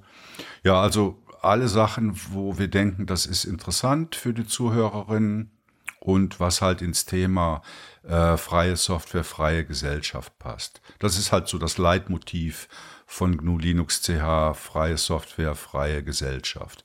Also wir sind nicht 100% technikorientiert, überwiegend schon, aber gesellschaftliche Themen haben auch einen Platz bei uns. Ja, das ist, äh, ist ja auch wichtig irgendwie. Also äh, Te Technik funktioniert nicht ohne Gesellschaft. Also von dem her müssen ja. wir da schon immer ein bisschen mit aufpassen. Aber du siehst halt, also von der ursprünglichen Idee her, einfach mal irgendwie ein Newsportal zu schaffen, ähm, wo ich jetzt eigentlich zum Beispiel noch überhaupt nicht einen Podcast im Sinn hatte. Äh, das ist so, so reif sein Steckenpferd gewesen ähm, er hat sich halt viel daraus entwickelt. Und das ist, glaube ich, das Tolle, was halt unsere Plattform auch in irgendeiner Form einzigartig macht, dass es halt auch wie eine Leinwand die Möglichkeit gibt, sich in irgendeiner Form, solange es freie Software betrifft hat, dort zu verwirklichen. Und das ist, äh, glaube ich, das, was, äh, was die Leute auch anzieht und was äh, halt vielen halt auch wirklich Spaß macht. Wir hatten auch schon andere Versuche. Wir hatten jetzt auch schon jemanden, der da so äh, YouTube-Videos oder wir haben es dann halt eben auf so einer PeerTube-Instanz, damit es halt auch in unser Konzept passt, dann veröffentlicht, der so YouTube-Videos gemacht hat. Das ist dann irgendwie da haben wir noch keinen richtigen Draht gefunden irgendwie. Das ist auch, mir ist das alles irgendwie zu schnelllebig mit dieser, mir persönlich jetzt mit der YouTube-Geschichte. Das ist, glaube ich, so ein Altersding. Ja, wahrscheinlich, aber das ist halt, wir sind ja halt auch total durchmischt. Also wir haben ja bei uns in der Reaktion, ist unser Jüngster, ist glaube ich 13 und dann haben wir halt natürlich die alte Garde äh, auch dabei. Und das macht es halt wirklich aus und das macht es halt tatsächlich dann auch so interessant, weil da kommen dann auch wirklich neue Impulse rein. Und gerade zum Beispiel auch dieses mit dem YouTube, das funktioniert ganz anders. Die leben das anders, da äh, geht es um andere Dinge auch, äh, um das Vermitteln äh, von anderen Dingen und äh, dort wird das Zielpublikum aus meiner Erfahrung zum Beispiel auch ganz anders angesprochen, als wie wir es jetzt zum Beispiel im Podcast oder auf unserer Plattform normalerweise tun. Aber das ist halt wirklich eine Erfahrung und das bieten, wir bieten diese äh, Möglichkeit auch weiterhin an. Also wenn sich da jetzt jemand findet, der sagt, hey, ich will unbedingt Videos machen und ich finde das mega cool und vielleicht auch irgendwie Lernvideos oder irgendwas Spezifisches, ähm, hätte die Person bei uns die Möglichkeit dazu. Okay, ich will TikTok machen. Kannst du wahrscheinlich dann eher nicht, solange es keine freie Alternative zu TikTok gibt und wir es dort co-publizieren können. Aber mit Pixelfed äh, gibt es ja vielleicht dann sowas in diese Richtung. Zumindest gibt's, können, kann Pixelfed auch Stories. Also von daher, das Potenzial ist da geht das vielleicht in die Richtung. Ja, ja.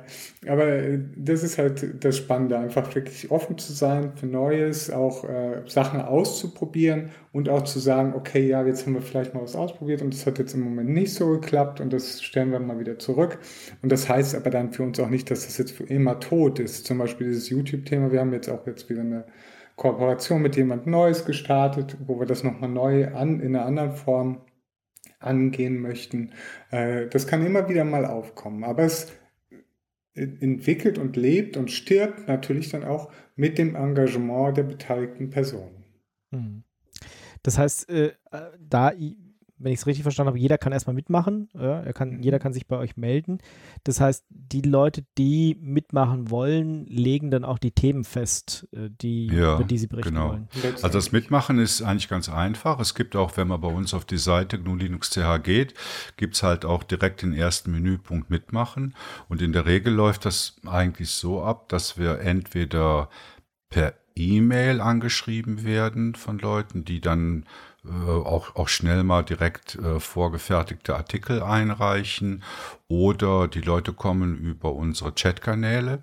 Also wir haben ja diverse Chatkanäle auf, auf Telegram und auf Matrix, die äh, gebridged sind untereinander, also gespiegelt sind. Äh, da kommen halt auch viele Leserinnen und äh, sagen, ja, ich möchte auch mal was schreiben. Wir fordern auch ja, jetzt nicht mehr so viele, aber am Anfang haben wir relativ viel aufgefordert. Meldet euch doch, schreibt doch mit. Also es ging wirklich darum, diesen Community schreibt für die Community-Gedanken äh, zu verbreiten. Oder?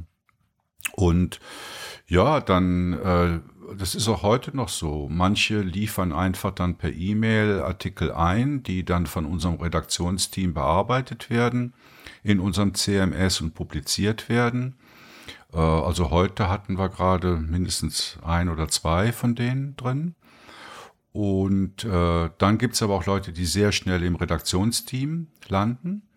Die bekommen dann halt einen Account auf unserem CMS und werden dann kurz von unserem Community Manager, also vom Joel, äh, neu vom, vom Dennis äh, eingewiesen, was es da so für Regeln gibt. Das haben wir auch alles sehr gut dokumentiert. Der Joel hat letzte Woche sogar ein Video gemacht, wo, wo er das in einem Video erklärt, wie man bei uns mitschreiben kann und worauf man achten muss. Und das ist sehr niederschwellig. Und das, das war für uns auch ein Grund, warum wir Bluedit als äh, Content-Management-System verwendet haben. Wir wollten halt, dass jede oder jeder, der mitschreiben will, da eine möglichst niedrige Schwelle hat, um da einsteigen zu können. Und äh, wie kommuniziert ihr im Team? Äh, läuft das auch alles über die, die normalen Kanäle oder habt ihr ja. da nochmal eine Mailingliste oder habt ihr nee. Redaktionstreffen oder wie funktioniert das? Also wir haben, ich weiß nicht wie viele, sechs oder sieben äh, Gruppenchats, sowohl auf Telegram als auch auf Matrix. Wie gesagt, die sind alle gespiegelt untereinander. Und da gibt es mal die, die Talk-Gruppe, das ist die größte. Da wird einfach äh, über die Artikel, über Themen diskutiert. Dann gibt es die äh, Red-Gruppe, also die Redaktionsgruppe. Da sind halt alle drin, die aktiv als Redakteure, Redakteurinnen arbeiten. Dann gibt es eine Chorgruppe. Das ist sozusagen ja der engere Kreis, der halt äh, entscheidet, Entscheidungen trifft, auch finanzielle Entscheidungen trifft. Dann gibt es eine Help-Gruppe, wo wir aktiv Hilfe anbieten zu äh, freien Themen, oder? Wenn da jemand also irgendwas wissen will, also so in der Art von Ubuntu-Users, natürlich nicht in der Größe. Also ein Hilfeforum.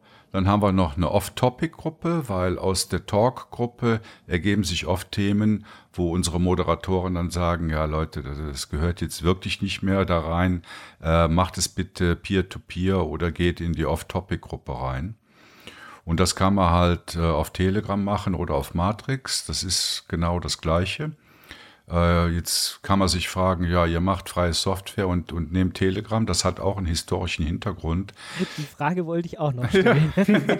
das hat einen historischen Hintergrund, weil wir hatten vorher zu LibreZoom-Zeiten eben auch schon äh, eine sehr aktive Telegram-Gruppe dazu äh, mit ein paar hundert Leuten drin und die wollten wir nicht verlieren. Wir haben dann gesagt, okay, LibreZoom hört jetzt auf, aber jetzt geht das Ganze weiter bei GNU Linux CH. Und anstatt da einfach die Gruppe zu löschen und alle Leute zu verlieren, haben wir die dann umbenannt und haben praktisch die Leute informiert und umgezogen sozusagen. Mhm. Also die konnten einfach in der Gruppe drin bleiben. Das, das ist so der historische Grund, warum wir äh, da damals diese Telegram-Gruppe übernommen haben. Und dann ja, halt auch, auch einen anderen Grund. Bei mir zum Beispiel, ich habe ganz lange das Ubuntu-Phone verwendet und das Telegram war das einzige Chat-Ding, was überhaupt auf dem Teil funktioniert hat. Also von daher, da gab es gar keine große Alternative. Ja, also Aber wir sind, uns, ja. wir sind uns bewusst, dass das nicht so ganz zu unserem Konzept äh, passt. Äh, dennoch haben wir die Telegram-Gruppen bisher nicht abgeklemmt.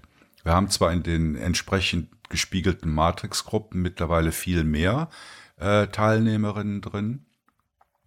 Ja, das ist halt so, ja, vermutlich werden wir irgendwann mal komplett nur noch auf Matrix sein. Aber ja, im Moment fahren wir da halt noch zweigleisig. Okay, aber man wird nicht gezwungen, sozusagen, wenn man mit euch kommunizieren will, kann man äh, auch alles äh, über Matrix machen. Ja, selbstverständlich. Das eben, die meisten machen das heute auch schon so. Mhm. Ja, da haben wir wirklich den größten Zuwachs. Und es ist interessant, dass zum Beispiel eigentlich jetzt, äh, diese, also was früher so, was ich jetzt auch aus den 90ern eben von GNU Linux.de, was ich früher halt, wie gesagt, mal hatte, äh, die auch so ein ähnliches Portal, was damals so im Foren gelaufen ist oder auch im Debian-Forum, ich weiß nicht, das gibt's immer noch, debianforum.de ja, ähm, mhm. und solche, äh, solche Kanäle oder wie Ralf erwähnt hat, Ubuntu-Users.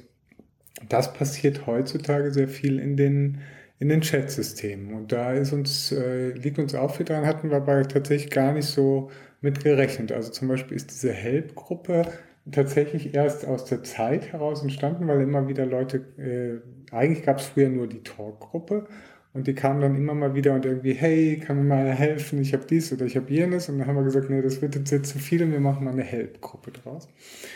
Und das ähm, haben wir dann halt eben gemacht und das wird sehr gut angenommen. Und äh, da haben wir dann aber tatsächlich Fragen von, äh, von Einsteigern, die irgendwie das erste Mal irgendwie Linux ausprobieren oder so und dann sich versuchen in der Welt zurechtzufinden, bis zu Profis, die dann irgendwie im Arch Linux irgendwelche Probleme mit ihrer Initial RAM Disk haben oder im KVM mit Netzwerkkonfigurationen rumhantieren, haben wir tatsächlich alles dabei. Mhm. Und das Tolle ist halt eben, dass unsere Community mittlerweile so divers ist. Also wir haben da wirklich auch Leute, die helfen aus unterschiedlichsten, äh, mit unterschiedlichsten äh, Hintergrund, äh, dass wir eigentlich das komplett abgedeckt haben. Also wir haben es vom reinen Linux-User oder auch Einsteiger bis unerfahrenen Einsteiger bis zum äh, IT-Admin oder Professional, alles dabei und äh, helfen uns da im Prinzip gegenseitig. Und das spiegelt eigentlich auch so ein bisschen das Konzept von äh, GNU Linux CH halt wieder, was wir halt erreichen möchten. Und das äh, findet sich eigentlich in den ganzen Fächern, in dem ganzen Potpourri unserer Plattform immer wieder.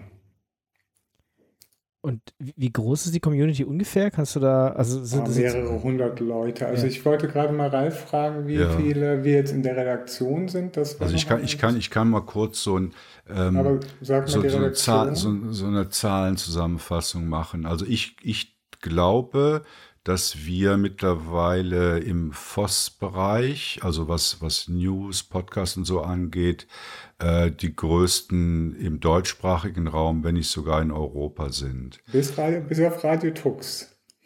Ja, ja, ich weiß nicht. Können wir ja mal gucken. Also wir sind einfach, das ist auch ein Prinzip bei uns. Wir sind sehr transparent, was unsere Zahlen angeht, auch unsere Finanzen, oder? Das, das darf jeder wissen.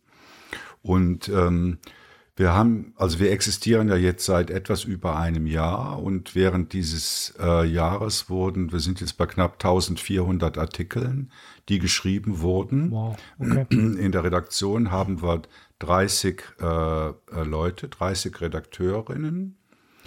Äh, davon schreiben halt nicht alle. Oder? Also insgesamt wurden die Artikel von ungefähr 30 Leuten geschrieben. Äh, zu einem Zeitpunkt sind immer ungefähr so 10, 15 sind aktiv dabei. Und also die wächst, diese Redaktionsgruppe, das ist auch ganz wichtig, weil wir sonst nur Überlast auf einzelnen Redakteuren haben. Äh, wir haben pro Tag äh, immer so knapp 30.000 Hits auf den Artikeln knapp 3000 Unique Leser auf den Artikeln. Pro Monat haben wir ungefähr 1,6 Millionen Hits auf den Artikeln und der Podcast hat pro Monat knapp 10.000 Downloads. Das ist schon gut. Oder und das in einem Jahr und da sind wir eigentlich wirklich stolz drauf. Ich meine, wir haben jetzt nicht wirklich Vergleichszahlen zu anderen Portalen oder anderen Podcasts, aber so aus meiner Erfahrung denke ich, das äh, ist ziemlich gut gewachsen in einem Jahr. Also für, für ein Jahr ist das schon, ist schon eine wahnsinnige Zahl. Ich, ich meine, äh, da, insbesondere dadurch, dass ProLinux halt weggefallen ist, ähm, habt ihr da, glaube ich, äh, ein, eine dieser Lücken gefüllt, also zusammen mit, mit linuxnews.de. Und äh, wenn ich es richtig verstanden habe, arbeitet ihr auch so ein bisschen zusammen. Ähm, von dem her, äh, ja, Gott sei Dank, dass es da irgendjemand gibt, äh, irgendeine neue Anlaufstelle gibt, weil das ist schon, schon irgendwie, ja, also es hat mich damals sehr geschockt, dass ProLinux, mhm. dass sie, die beiden Hauptmacher sozusagen dann zu dem Schluss gekommen sind, jetzt, jetzt das, reicht's. Das ist ein wichtiger Stichpunkt, Zusammenarbeit. Also wir haben dann auch sehr schnell mit dem, mit dem Ferdinand Thomas haben wir telefoniert und haben gesagt, guck, wir machen jetzt hier beide etwas Ähnliches und wollen wir nicht zusammenarbeiten. Und beim beim Ferdinand ist es so, der äh, bestreitet ja seinen Lebensunterhalt damit und wir gucken auch immer, dass wir uns bei den Artikeln nicht überschneiden. Also wenn ich einen Artikel schreibe, dann gucke ich immer, hat der Ferdinand schon darüber geschrieben und, und schreibt das dann nicht nochmal. Also da gibt es eigentlich eine sehr gute Zusammenarbeit und auch den Podcast machen wir ja mit dem Ferdinand. Der wird auch bei, bei linuxnews.de, also bei ihm, veröffentlicht und bei uns. Das ist also so eine Win-Win-Situation. Und auch bei anderen. Also wir sind eigentlich der Meinung, dass man äh, da weniger forken soll, sondern mehr die Kräfte bündeln soll, weil es gibt so viele Blogs, die halt zu diesen Themen schreiben. Und wir äh, kontaktieren auch immer wieder irgendwelche Blogs und sagen, ja, äh, dürfen wir eure Artikel auch bei uns veröffentlichen oder willst du nicht auch bei uns mitschreiben?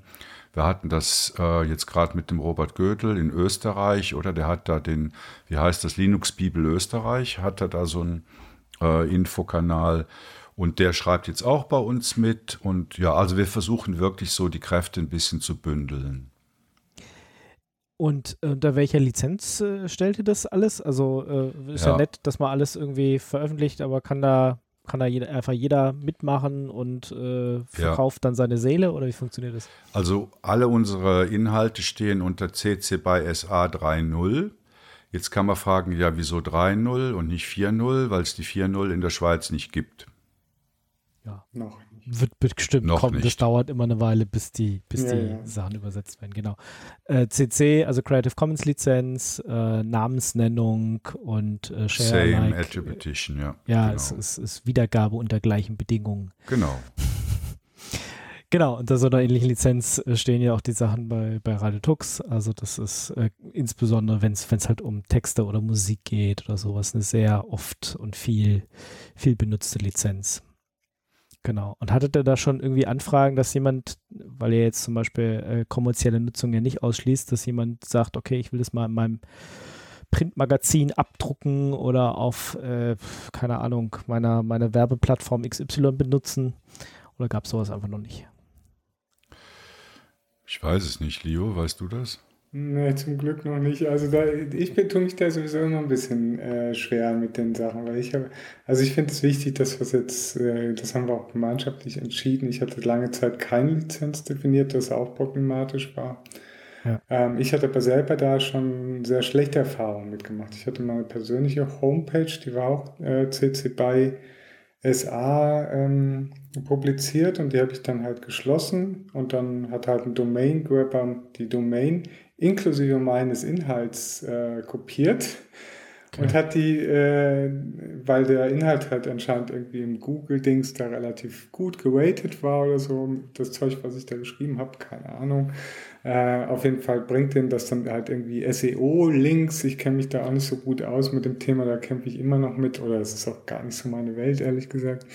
Auf jeden Fall passierte dann folgendes, dass der halt immer abwechselnd meine alte Homepage, aber total ohne die Theme, weil der das einfach nur so abgegrabt hat, nur den Text und die Bildchen. Ähm, und dann hat, äh, hat er die immer wieder äh, publiziert und dann nach irgendwie zwei Monaten hat, stand dann wieder so eine Werbeseite da drauf. Also das hat dann quasi, der Inhalt hat dann Leute auf die Seite oder die Suchmaschine auf die Seite gezogen und dann halt hat er dann seine äh, SEO-Links dann platziert, dass die dann höher gerankt worden sind. Und das ist natürlich sehr ärgerlich, solche Sachen.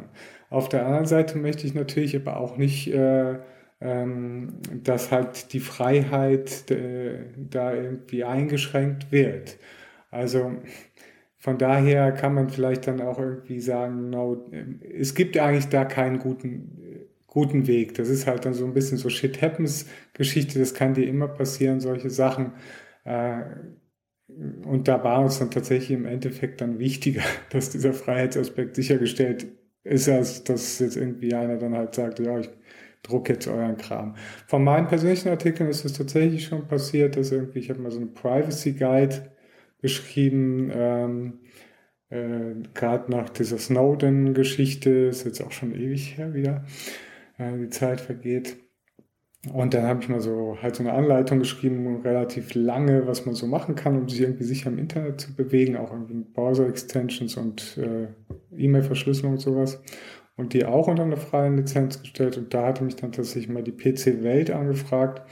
Und die hat dann irgendwie diesen, der war relativ lang, so irgendwie zehnseitigen Artikel dann halt mal veröffentlicht. Und die haben mich, glaube ich, sogar gefragt, ob sie mir irgendwie Geld dafür geben sollen. habe ich gesagt, nö, spendet's lieber irgendwie für ein freies Softwareprojekt und äh, äh, haben dann, was mir halt wichtig war, dass sie dann halt dann tatsächlich die Lizenzbedingungen auch einhalten. Das ist mir halt tatsächlich dann wichtig. Genau, also äh, sehe ich ähnlich. Ich finde es eher sogar nett, wenn, also solange die Leute fragen, sozusagen, können wir den Inhalt äh, verwenden, müssen sie ja noch nicht mal. Sie müssen nur die Lizenz einhalten, sozusagen, aber insbesondere, wenn man dann eine nette E-Mail kriegt oder ähm, irgendwie gefragt wird, äh, sag mal, kann ich das auch bei mir verwenden? Also ich meine, die meisten von uns werden nichts dagegen haben, sondern werden sich eher geschmeichelt fühlen. Ne? Aber wenn sowas Ja. natürlich wie mit deiner kopierten Webseite passiert, das ist dann, ja, Also wenn das tatsächlich passieren soll, sollte, auch bei unseren Inhalten, was durchaus möglich sein kann, weil unsere Inhalte halt qualitativ auch äh, hochwertig sind, halt auch bei Suchmaschinenranking. Also wir kriegen immer diese blöden Mails da von diesen SEO-Typen, die irgendwie ja, irgendwie ja, das Müll ist, reintun Ja, wollen. es nervt. Kriegst du ja sicherlich auch. Ja, ja. Ähm, und Kann dann, ich Ihnen äh, diesen Artikel verkaufen? Nein, Ja, genau nee, so ich will nicht, geh weg. Genau, aber das könnte dann, wenn die halt das mal mitkriegen oder das wir irgendwie kapiert haben, dass, äh, dass die dann irgendwie die Inhalte einfach kopieren, Äh, und dann würde und dann ihren Müll halt dazwischen die Zeilen schreiben. Das kann natürlich passieren bei solchen Sachen. Und dann würde ich halt zu einer äh, ND-Lizenz, also die keine Ableitung von dem Artikel erlaubt, wechseln tatsächlich. Also Stallman zum Beispiel hat immer unter so einer Lizenz veröffentlicht oder veröffentlicht immer noch unter so einer Lizenz, die keine Ableitung erlaubt. Das ist ein bisschen witzig, oder? Also ja, habe ich jetzt nicht nach, nachgeprüft, aber es ist natürlich witzig, wenn er äh, sonst GPL-Software schreibt ja. und dann ist bei halt Text. toll, man. Da, also, jetzt, da müssen wir eine eigene Folge, Folge drüber machen. Da kann ich dir noch ein paar andere äh, Geschichten erzählen zu Stallman. Ich habe den schon ein paar Mal gehostet, von daher. Mhm äh, das wäre ein anderes Thema. Aber ähm, das ist halt schon ein wichtiger Punkt. Und da wären wir dann auch flexibel, würden das dann allerdings natürlich auch mit der Community dann entsprechend kommunizieren. Das ist halt eben immer wichtig. Also wir treffen auch unsere Entscheidungen immer demokratisch. Wir hatten jetzt zum Beispiel auch ganz aktuell einen Fall, wo wir halt über, weil wir sehr viel Wert schon auf freie Software legen, ähm, also ich war selber auch lange Zeit äh, Country Coordinator der FSFE in der Schweiz zum Beispiel. Äh, und äh, da hatten wir jetzt mal einen Artikel oder zwei zu Vivaldi und Vivaldi hat halt so einen Browser und der hat halt irgendwie so eine komische Strube Mixed Source Lizenz. Und da kam dann aus meiner Sicht auch zurecht und der Hinweis, ja, hey, ist vielleicht ein bisschen schwierig, das irgendwie bei euch zu veröffentlichen. Äh, und das haben wir jetzt tatsächlich dann auch nochmal besprochen im Team und haben uns jetzt gemeinsam entschieden, dass wir sowas in Zukunft nicht mehr machen möchten. Der Fall ist übrigens genau eine Stunde alt, wo wir das entschieden haben. Genau, also du siehst, es ist alles ganz frisch, alles in Bewegung. Ähm, genau, also da passiert ganz viel. Aber äh, das sind halt auch so Sachen, die wir, was ich sagen wollte, ist, dass wir halt solche Sachen dann halt auch tatsächlich immer gemeinsam besprechen und gucken, was machen, machen wir da, äh, weil es bringt nichts, irgendwie so eine, äh, so eine Alleingangsgeschichte zu machen. Ich denke, das hat wahrscheinlich auch, ähm, also aus meiner Erfahrung sichert das einem Projekt, also ich habe ja schon recht viel halt mit freier Software, mit freien Softwareprojekten gemacht, und meiner Erfahrung nach sichert das einem Projekt eine lange Lebenszeit. Und du hast es ja, ich weiß nicht, wie du das gehandhabt hast, jetzt bei deinem Radio Tux zum Beispiel, aber du hast ja auch immer mal wieder Gäste und Partner gehabt und so weiter, hast ja auch immer diesen Community-Gedanken vermittelt. Und ich denke, sowas kann halt so ein Projekt auch wirklich einen langfristigen Bestand sicherstellen. Das sehe ich auch so. Und vor allen Dingen, ich habe es ja vorhin schon mal gesagt, uns ist die Transparenz einfach sehr wichtig. Und Dio hat es gerade schon mal angedeutet. Also wir sind natürlich auch mit der Free Software Foundation Europe verbandelt. Also jetzt nicht direkt von GNU Linux CH äh, aus, sondern persönlich gesehen. Also ich bin der Lokalgruppenmanager von der FSFE Zürich und äh, Leo hat's gesagt, war lange Zeit äh, Country Coordinator Zürich und wir haben wirklich eine sehr gute Beziehung zur FSFE und haben auch schon viele Interviews mit denen durchgeführt und äh, bekommen auch Support von denen. Also auch wenn es nur im kleinen Bereich ist. Beispielsweise die, die Sticker, die wir für GNU Linux CH produziert haben, die sind von der FSFE bezahlt worden. Und die erhält man auch, wenn man jetzt so ein Merch-Pack oder so ein Info-Pack von der FSFE bestellt. Da findet man halt auch unsere Sticker mit drin.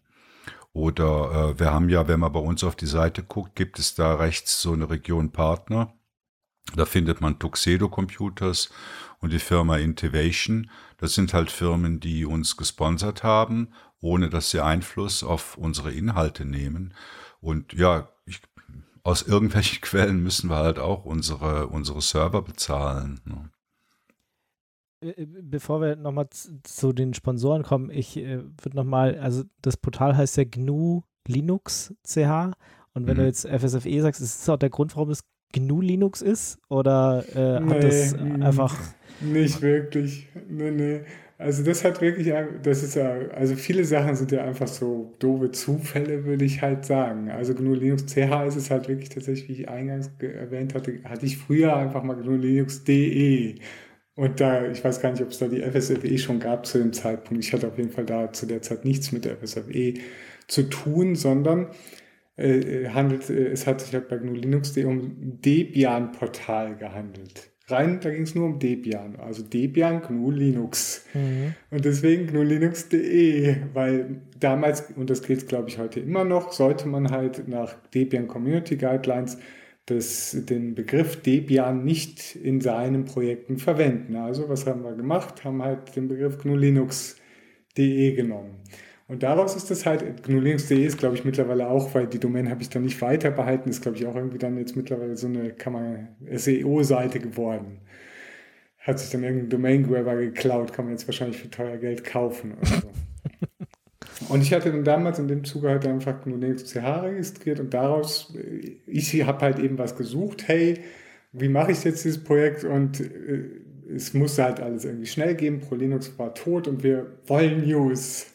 So, und äh, dann habe ich halt gesagt, ja, okay, nehme ich halt die Domain, die habe ich eh irgendwie noch registriert gehabt, habe die nie wirklich weiter verwendet gehabt und äh, das ist dann quasi eher aus der Not heraus geboren. Und es hat weder irgendwas mit irgendwie FSFE noch mit FSF und äh, mit RMS und wie sie alle heißen zu tun.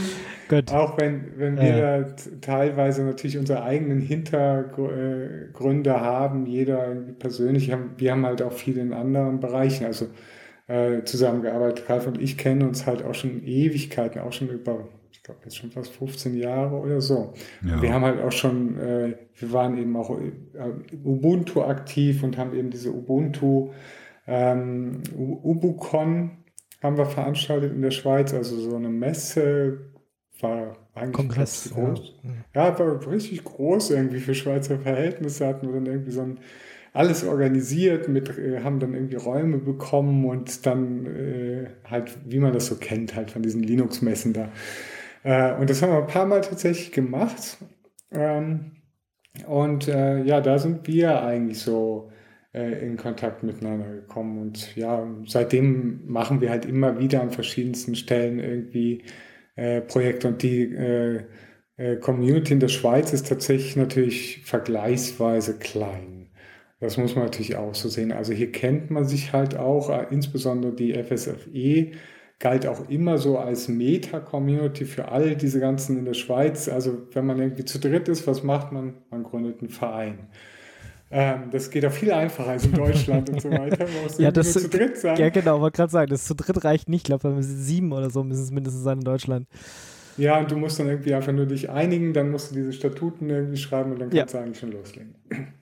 Und deswegen ist halt diese Schweizer Community halt auch sehr äh, divers, aber auch zum Teil halt bisschen, wie das halt so üblich ist, so ein bisschen zerstritten und, äh, und die FSFE war immer so der neutrale äh, Grund sozusagen. Auf die FSEW konnten sich alle irgendwie einigen. Da fanden alle irgendwie okay.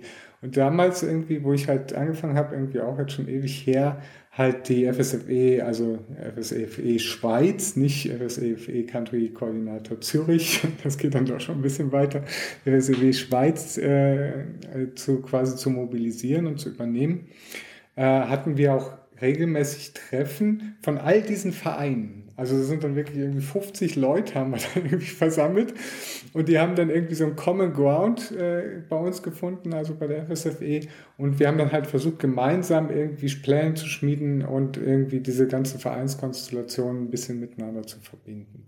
Und das sind ganz äh, tolle Sachen und da kenne ich natürlich dann halt auch dadurch durch meine Arbeit kenne ich halt einfach jeden jede Nase. So es ist halt da und auch eben durch diese ganzen Aktivitäten mit Ubucon und so weiter, dann haben wir uns natürlich dann auch äh, in Deutschland gut vernetzt. Ralf war lange äh, irgendwie, ja, du warst glaube ich sogar noch, warst du nicht sogar mal Moderator bei Ubuntu-Users oder warst du irgendwie so Power-User? Ja. So? Ja. Nee, Moderator, Moderator nicht, also eher nur Contributor.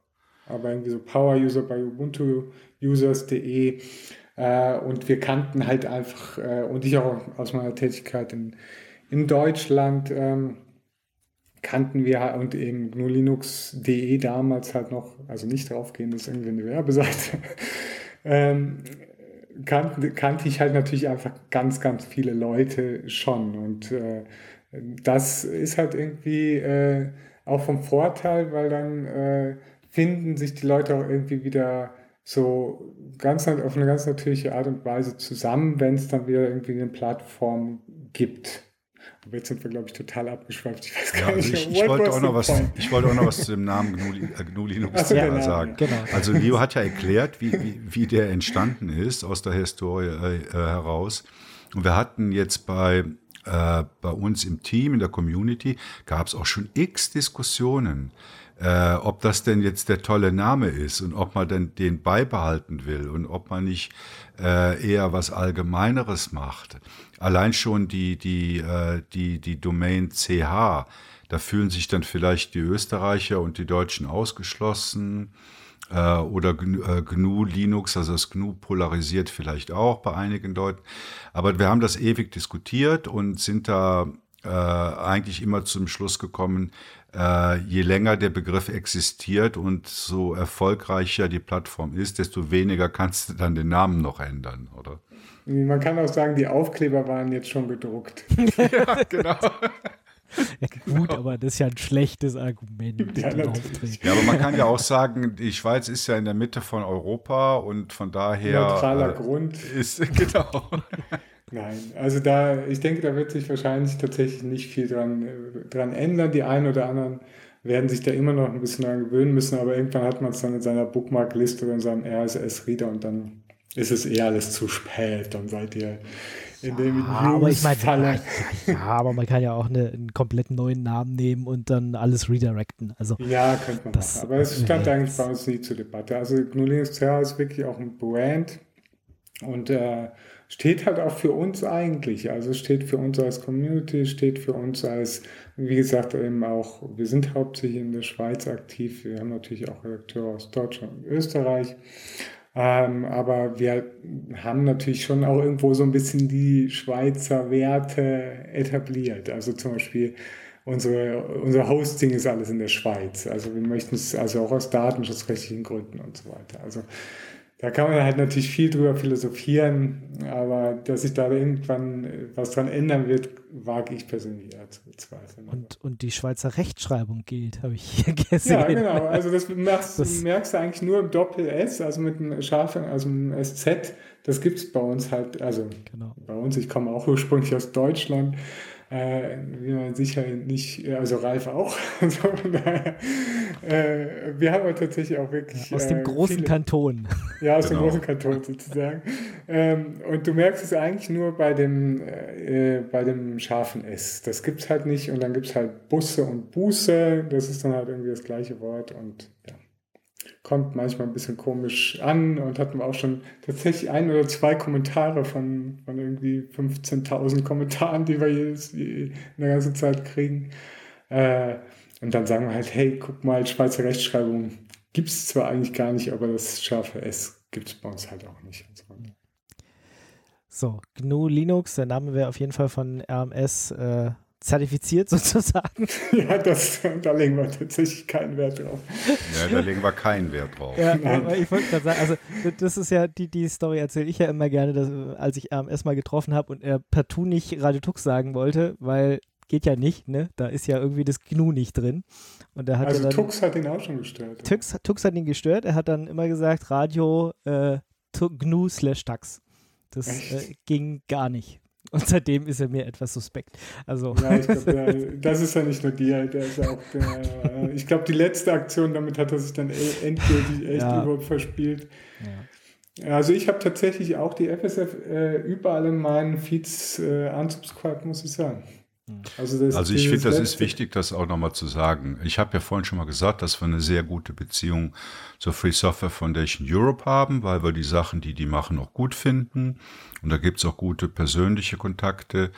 Aber von RMS und äh, FSF würde ich mich persönlich jetzt äh, distanzieren gut. Ja, genau. Ist, kann man immer wieder dazu sagen, dass es sozusagen zwei verschiedene Vereine sind. Äh, Free Software Foundation Europe und die, die amerikanische Variante sozusagen, mhm. ja. Die tatsächlich bis auf die Grundideen nicht so wirklich viel miteinander zu tun haben. Dann äh, kommen wir dazu, wie man äh, euch unterstützen kann. Und äh, wir hatten schon kurz, hattet ihr schon Sponsoren gesagt, aber erstens, wie kann ich euch oh gut, ich kann mitmachen auf jeden Fall, das habe ich schon gelernt. Ähm, wenn ich jetzt sage, okay, ich habe nicht wirklich Zeit, äh, kann man euch auf irgendwelchen Portalen irgendwie Geld zukommen lassen oder, ja, also oder, da, so ja. zitiere ich gerne immer, also auf diese, diese äh, Aussage zitiere ich gerne immer den lieben Dirk, der dann sagt, Zeit haben wir alle gleich viel. Es kommt auf die Prioritäten an, die du dir setzt. Ähm, tatsächlich ist es so, dass äh, man uns am besten unterstützt, wenn man aktiv mitmacht. Also das mhm. kann, das ist ganz vieles. Du kannst äh, lesen, du kannst jetzt zum Beispiel uns interviewen, das ist eine äh, super Hilfe für uns, äh, um halt auch irgendwie äh, noch bekannter zu werden und mehr unsere Community zu stärken und so weiter. Man kann in der Community aktiv sein, man kann anderen helfen und natürlich nicht zuletzt mitschreiben und auch mit Podcasten bei uns oder YouTube oder wie es halt dann auch Peertuben, sagen wir mal Peertuben äh, oder was auch immer. Und äh, natürlich äh, haben wir auch einige Auslagen also das übliche halt, Serverkosten und so. Und deshalb gibt es zwei Möglichkeiten, ähm, uns finanziell zu unterstützen. Ähm, ihr könnt über unseren Patreon-Account spenden oder es gibt auch eine ganz normale Kontoverbindung. Ne? Also wir haben ein ganz normales Bankkonto, wo man über, überweisen kann. Und das ist vermutlich sogar noch die einfachere und bessere Möglichkeit als über Patreon, weil da weiß man nie, ob man das Geld dann tatsächlich mal sieht. Ja, beziehungsweise es sind halt immer äh, Gebühren, also nicht nur bei Patreon ja. kommen Gebühren dazu, auch bei der Umwandlung von US-Dollar dann wieder in, in Euros oder ja. in Schweizer Franken. Also wir hatten das dazu. am Anfang ausschließlich und dann haben wir gesagt, nee, dann haben die Leute gefragt, ja, warum so umständlich? Mach doch einfach ein ganz ja. normales Bankkonto, wo man mit einer SEPA-Überweisung oder einem Dauerauftrag euch da mit ein, zwei Euro unterstützen kann pro Monat. Und dann haben wir das eingerichtet, so kostengünstig wie möglich.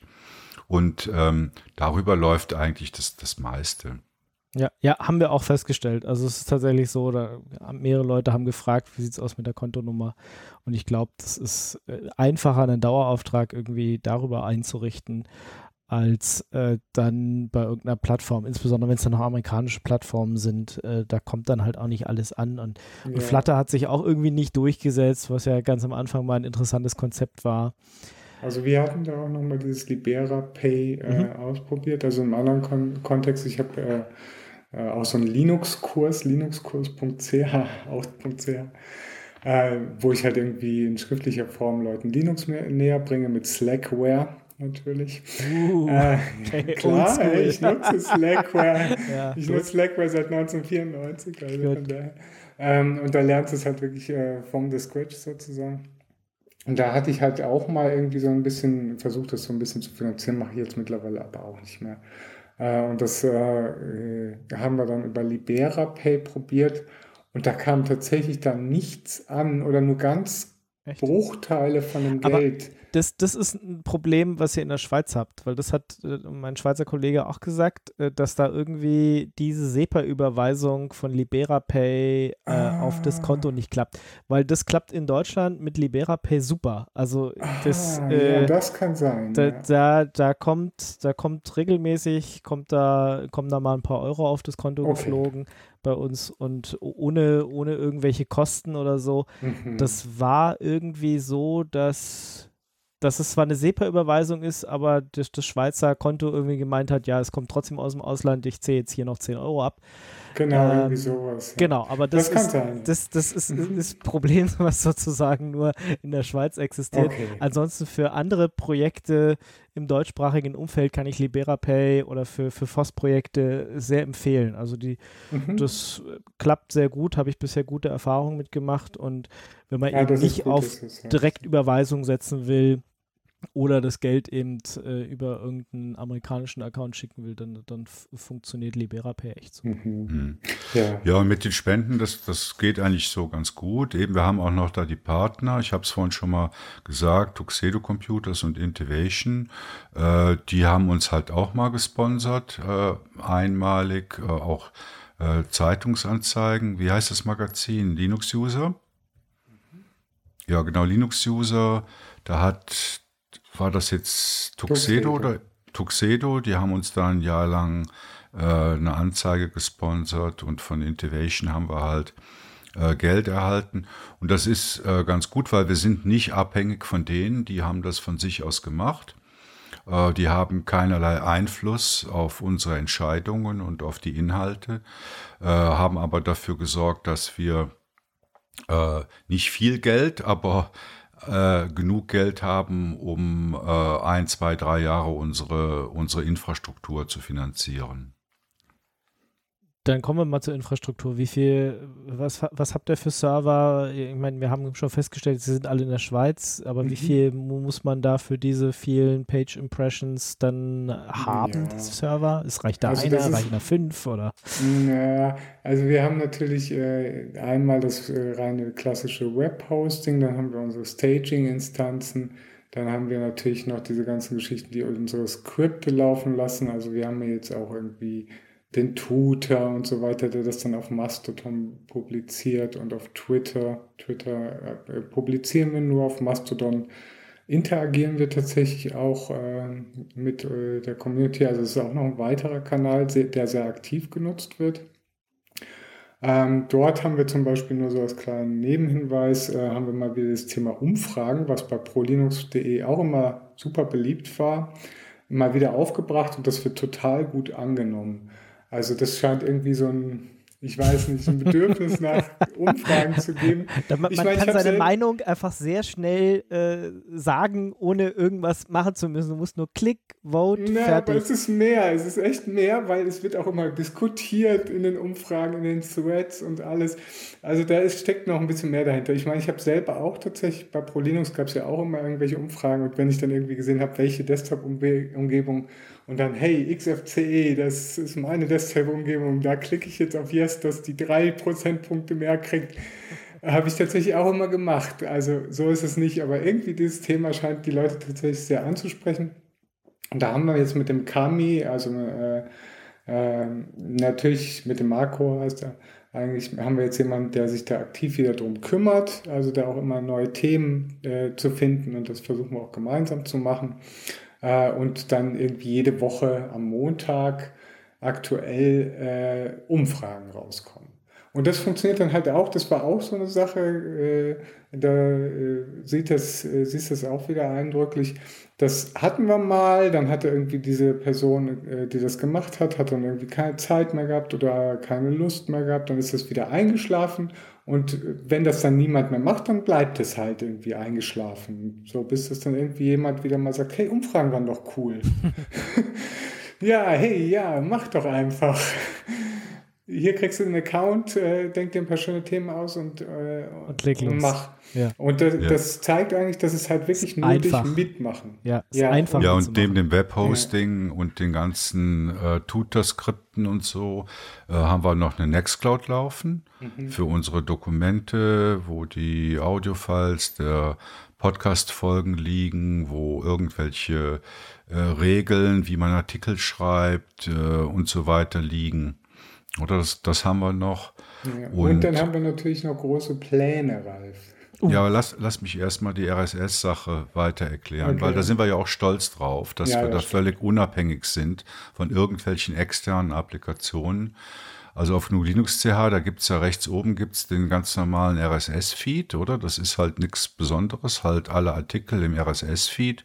Und daneben gibt es halt noch so ein Mikrofonsymbol das ist ein RSS-Feed nur für die Podcasts.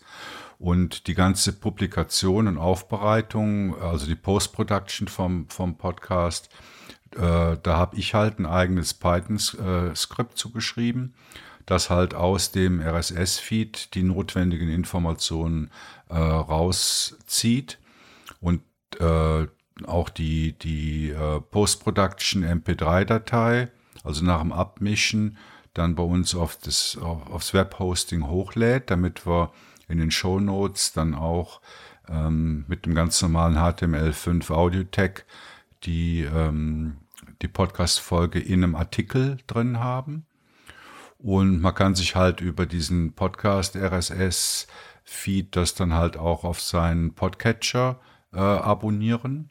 Und das Ganze funktioniert halt vollkommen ohne irgendwelche externe Software. Hat halt den Nachteil, dass wenn man jetzt in der Podcast-Folge bei uns auf dem Newsportal ist, da gibt es halt keine Features. Ne? Da gibt da gibt's keine hm, Kapitelmarken und so weiter, sondern das ist wirklich nur ab eine Zeile Code, ein ganz normaler HTML5 äh, Audio-Tag.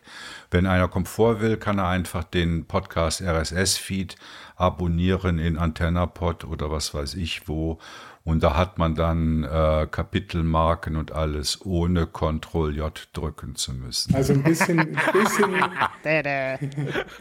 bisschen Nerd sein muss man schon. Das bleibt nicht aus.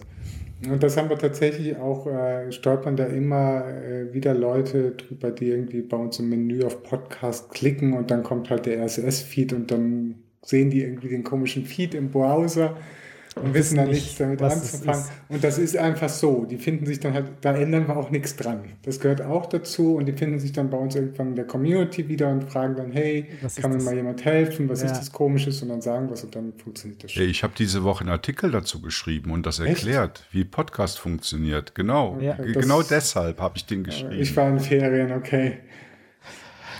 Gut, aber ich meine, das ist ja so ähnlich wie bei, bei Radio Tux, da ist es auch ganz klassisch nur dieser HTML5-Tag. Also eigentlich müssten die Leute das gewöhnt sein. Mhm. Zumindest äh, die, die, äh, die sich mit äh, Open Source, äh, freier Software und so auseinandersetzen. Irgendwie sind wir ein bisschen minimalistisch angelegt. Ja, es kommt halt jetzt tatsächlich eine ganz neue Generation, das muss man auch dazu sagen. Also ja, die hatten die, wir ja schon ganz am Anfang, die YouTuber ja, und so. Die YouTuber. mit denen dürfen wir uns dann jetzt rumschlagen, mit den YouTubern. YouTube-Kids. Ja, aber ist ja auch okay. Ist ja auch okay, wenn man dann irgendwann mal zum alten Eisen gehört. So, große Pläne? Was für große Pläne? Ja, also so, ja, so Riesenpläne sind es auch nicht, aber wir haben halt immer schon äh, Events gemacht, Ralf und ich, und halt auch natürlich, wir sind ein ganzes Event-Team eigentlich, da gehören noch mehr Menschen dazu, äh, hier insbesondere in der Schweiz und das möchten wir natürlich auch in Zukunft weitermachen und äh, auch dazu äh, müssen wir natürlich auch ein bisschen ein kleines finanzielles Polster haben, um sowas überhaupt zu ermöglichen.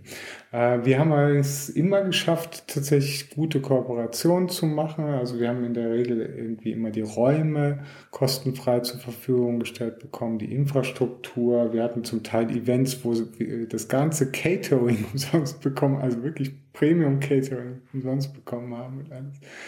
Also da sind wir natürlich auch immer sehr hinterher. Und da planen wir jetzt was. Äh, wir wissen es noch nicht ganz genau, wohin es, äh, wohin die Reise geht. Äh, ist natürlich wird was Linux-lastiges sein. Es wird wahrscheinlich dieses Mal keine UbuCon sein, weil UbuCon, also Ubuntu nutzen bei uns nur noch ganz wenige tatsächlich in der Community. Das ist auch interessant. Also da geht es ein bisschen in eine andere Richtung. Also die meisten nutzen jetzt bei uns halt so Manjaro. Äh, und von daher könnten wir uns vorstellen, da in die Richtung was zu machen. Also falls einer der Manjaro-Leute das jetzt hier hört, Philipp Müller heißt er, glaube ich, oder äh, sonstige Verantwortliche, meldet euch bei uns. Wir möchten gerne was mit euch machen. Äh, und wenn ihr euch nicht meldet, machen wir es trotzdem. Ja, also so Ziele, also ich, ich habe da schon Vorstellungen. Also äh, ein Hauptziel von, von mir ist eigentlich, dass wir die Redaktion stabilisieren. Ich habe zwar vorhin gesagt, oder wir haben da 30 Leute und, und 10, die aktiv schreiben. Wenn man sich aber vorstellt, dass man jeden Tag die ganze europäische Community mit äh, News aus dem, aus dem freien Softwarebereich informieren will, äh, mit, mit auch guten Artikeln, äh, dann braucht man wirklich sehr viele Leute oder um jeden Tag dann mal so acht bis zehn Artikel rauszubringen. Weil ich meine, die Leute machen das ja nicht haupt, hauptberuflich, oder? Die ja. sind alle in Ausbildung, haben ihren, ihren, was weiß ich, 100% Job und das sind dann äh, teilweise Leute, die halt alle zwei, drei Wochen mal einen Artikel schreiben können. Und das ist eigentlich immer noch unser Hauptproblem, dass die, die, die Last der News auf zu wenigen Schultern liegt. Also das möchten wir weiter ausbauen. Also wir ermutigen äh, jede, äh, doch bei uns mitzuschreiben. Das ist, wie gesagt, ganz einfach. Die Hemmschwellen sind sehr niedrig und die Redaktion hilft da äh, sehr beim Einstieg. Also das ist sicher mal ein Ziel, das zu stabilisieren. Dann ähm, ja weiter bekannt werden im deutschsprachigen Raum. Also ich denke, wir haben da, äh, wir treten da schon in große Fußstapfen, oder wenn wir 20 Jahre äh, pro Linux.de weiterführen möchten. Und da haben wir gut gestartet, aber es fehlt noch einiges. Dann halt der Ausbau auf weitere Medien haben wir auch besprochen. Also Text haben wir, Audio haben wir, Video. Da würden wir das gerne noch weiter ausbreiten. Dann Events. Also ich kann mir gut vorstellen, dass wir auf irgendeiner äh, Linux-Veranstaltung auch mal ein äh, GNU Linux-Treffen äh, machen. Oder mit, mit Hörer, Hörerinnen, mit der ganzen Redaktion. Das fände ich sehr schön, das zu machen. Ähm, ja, Podcast, äh, ich, also Ingo, du weißt es ja selbst, oder? So ein monatlicher Podcast ist immer so eine Sache. Also wenn man das wöchentlich macht, dann hat das natürlich eine viel größere Strahlkraft. Also muss ich dir nicht erzählen, du kennst das von Binärgewitter. Und äh, es ist aber halt schwierig, oder? Ich hab, war sogar mal bei einem Podcast, äh, die wollen, haben das täglich gemacht. täglich, das, oh Gott, oh Gott. Aber das äh, hat sich dann auch irgendwann erledigt, weil, wie, wie, du sagst, also man, wenn es auf zu wenigen Schultern lastet, dann wird es halt irgendwann Arbeit und die Motivation geht flöten. Und, ja, ja. Ähm, also mehr als monatlich schaffen wir im Moment nicht. Wir gucken dann halt eher, dass es etwas länger wird, dass auch immer interessante Interviews mit drin sind. Also im Moment setzen wir da mehr auf, auf Qualität und weniger auf Quantität. Aber ja, vielleicht ändert sich das mal, dass wir dann halt auch Qualität in einer höheren Frequenz liefern können. Ja, also es gibt viele Ziele. Gell?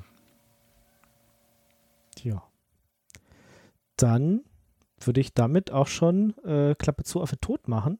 Das klingt doch schon mal gut. Die Zukunft haben wir auch besprochen. Und ich freue mich dann einfach äh, auf, wenn dieses ganze Corona-Ding auch mal ein bisschen sich erledigt hat, dass wir uns auf der ersten äh, GNU Linux äh, CH Konferenz äh, Event, wie auch immer das Ding dann heißen mag. User, User Meeting. User ja. Meeting ähm, mal treffen. Das klingt mhm. doch schön. Genau. Ja, fände ich toll. Und wie gesagt, wir sind offen, wir sind Community und äh, wenn ihr Lust habt, beizutragen und der Gemeinschaft was zurückzugeben, dann kommt bei uns auf die Seite. Unter Mitmachen findet ihr da ganz einfache Anleitungen, wie ihr beitragen könnt. Danke euch. Ja, ich danke auch. Vielen Dank, Leo. Vielen Dank, danke. Ralf. Tschüss dass ihr uns mal erzählt habt, äh, was äh, GNU Linux CH ist, äh, wie ihr das alles aufgebaut habt und natürlich, wo die Reise noch hingehen soll. Dankeschön. Ja, das war so schon mit der heutigen Geburtstagsfolge oder Nachgeburtstagsfolge, muss man ja sagen, die 13. Ich hoffe, es hat euch gefallen. Ähm, ich habe es vorhin schon mal gesagt, gebt uns doch bitte Feedback zu den Themen, wie die, die wir besprochen haben. Ihr könnt das bei uns über Matrix, Telegram, Mastodon oder per E-Mail machen. Die entsprechenden Adressen findet ihr auf unseren beiden Webseiten. Auch für die Mitarbeit bei beim Portal GNU Linux CH sind wir dankbar. Wir hatten jetzt, wie lange? Zwei Wochen, drei Wochen, zwei Wochen Sommerpause, in der wir nicht geschrieben haben auf der News-Plattform, ganz im Gegensatz zum Ferdinand, der hat fleißig weitergeschrieben. Sehr schön, sehr schön. Ja, bei uns geht es am äh, Montag, also wir strahlen ja jetzt am Sonntag, dem 1. August aus und am Montag geht es dann bei uns wieder voll los wo alle Redakteurinnen wieder in die Tasten hauen und äh, wir sind froh, wenn ihr auch mal mitschreibt und damit der Community etwas zurückgebt. Vielen Dank auch bei Leo und bei Ferdinand. Danke, bis bald. Gerne. Tschüss. Ciao.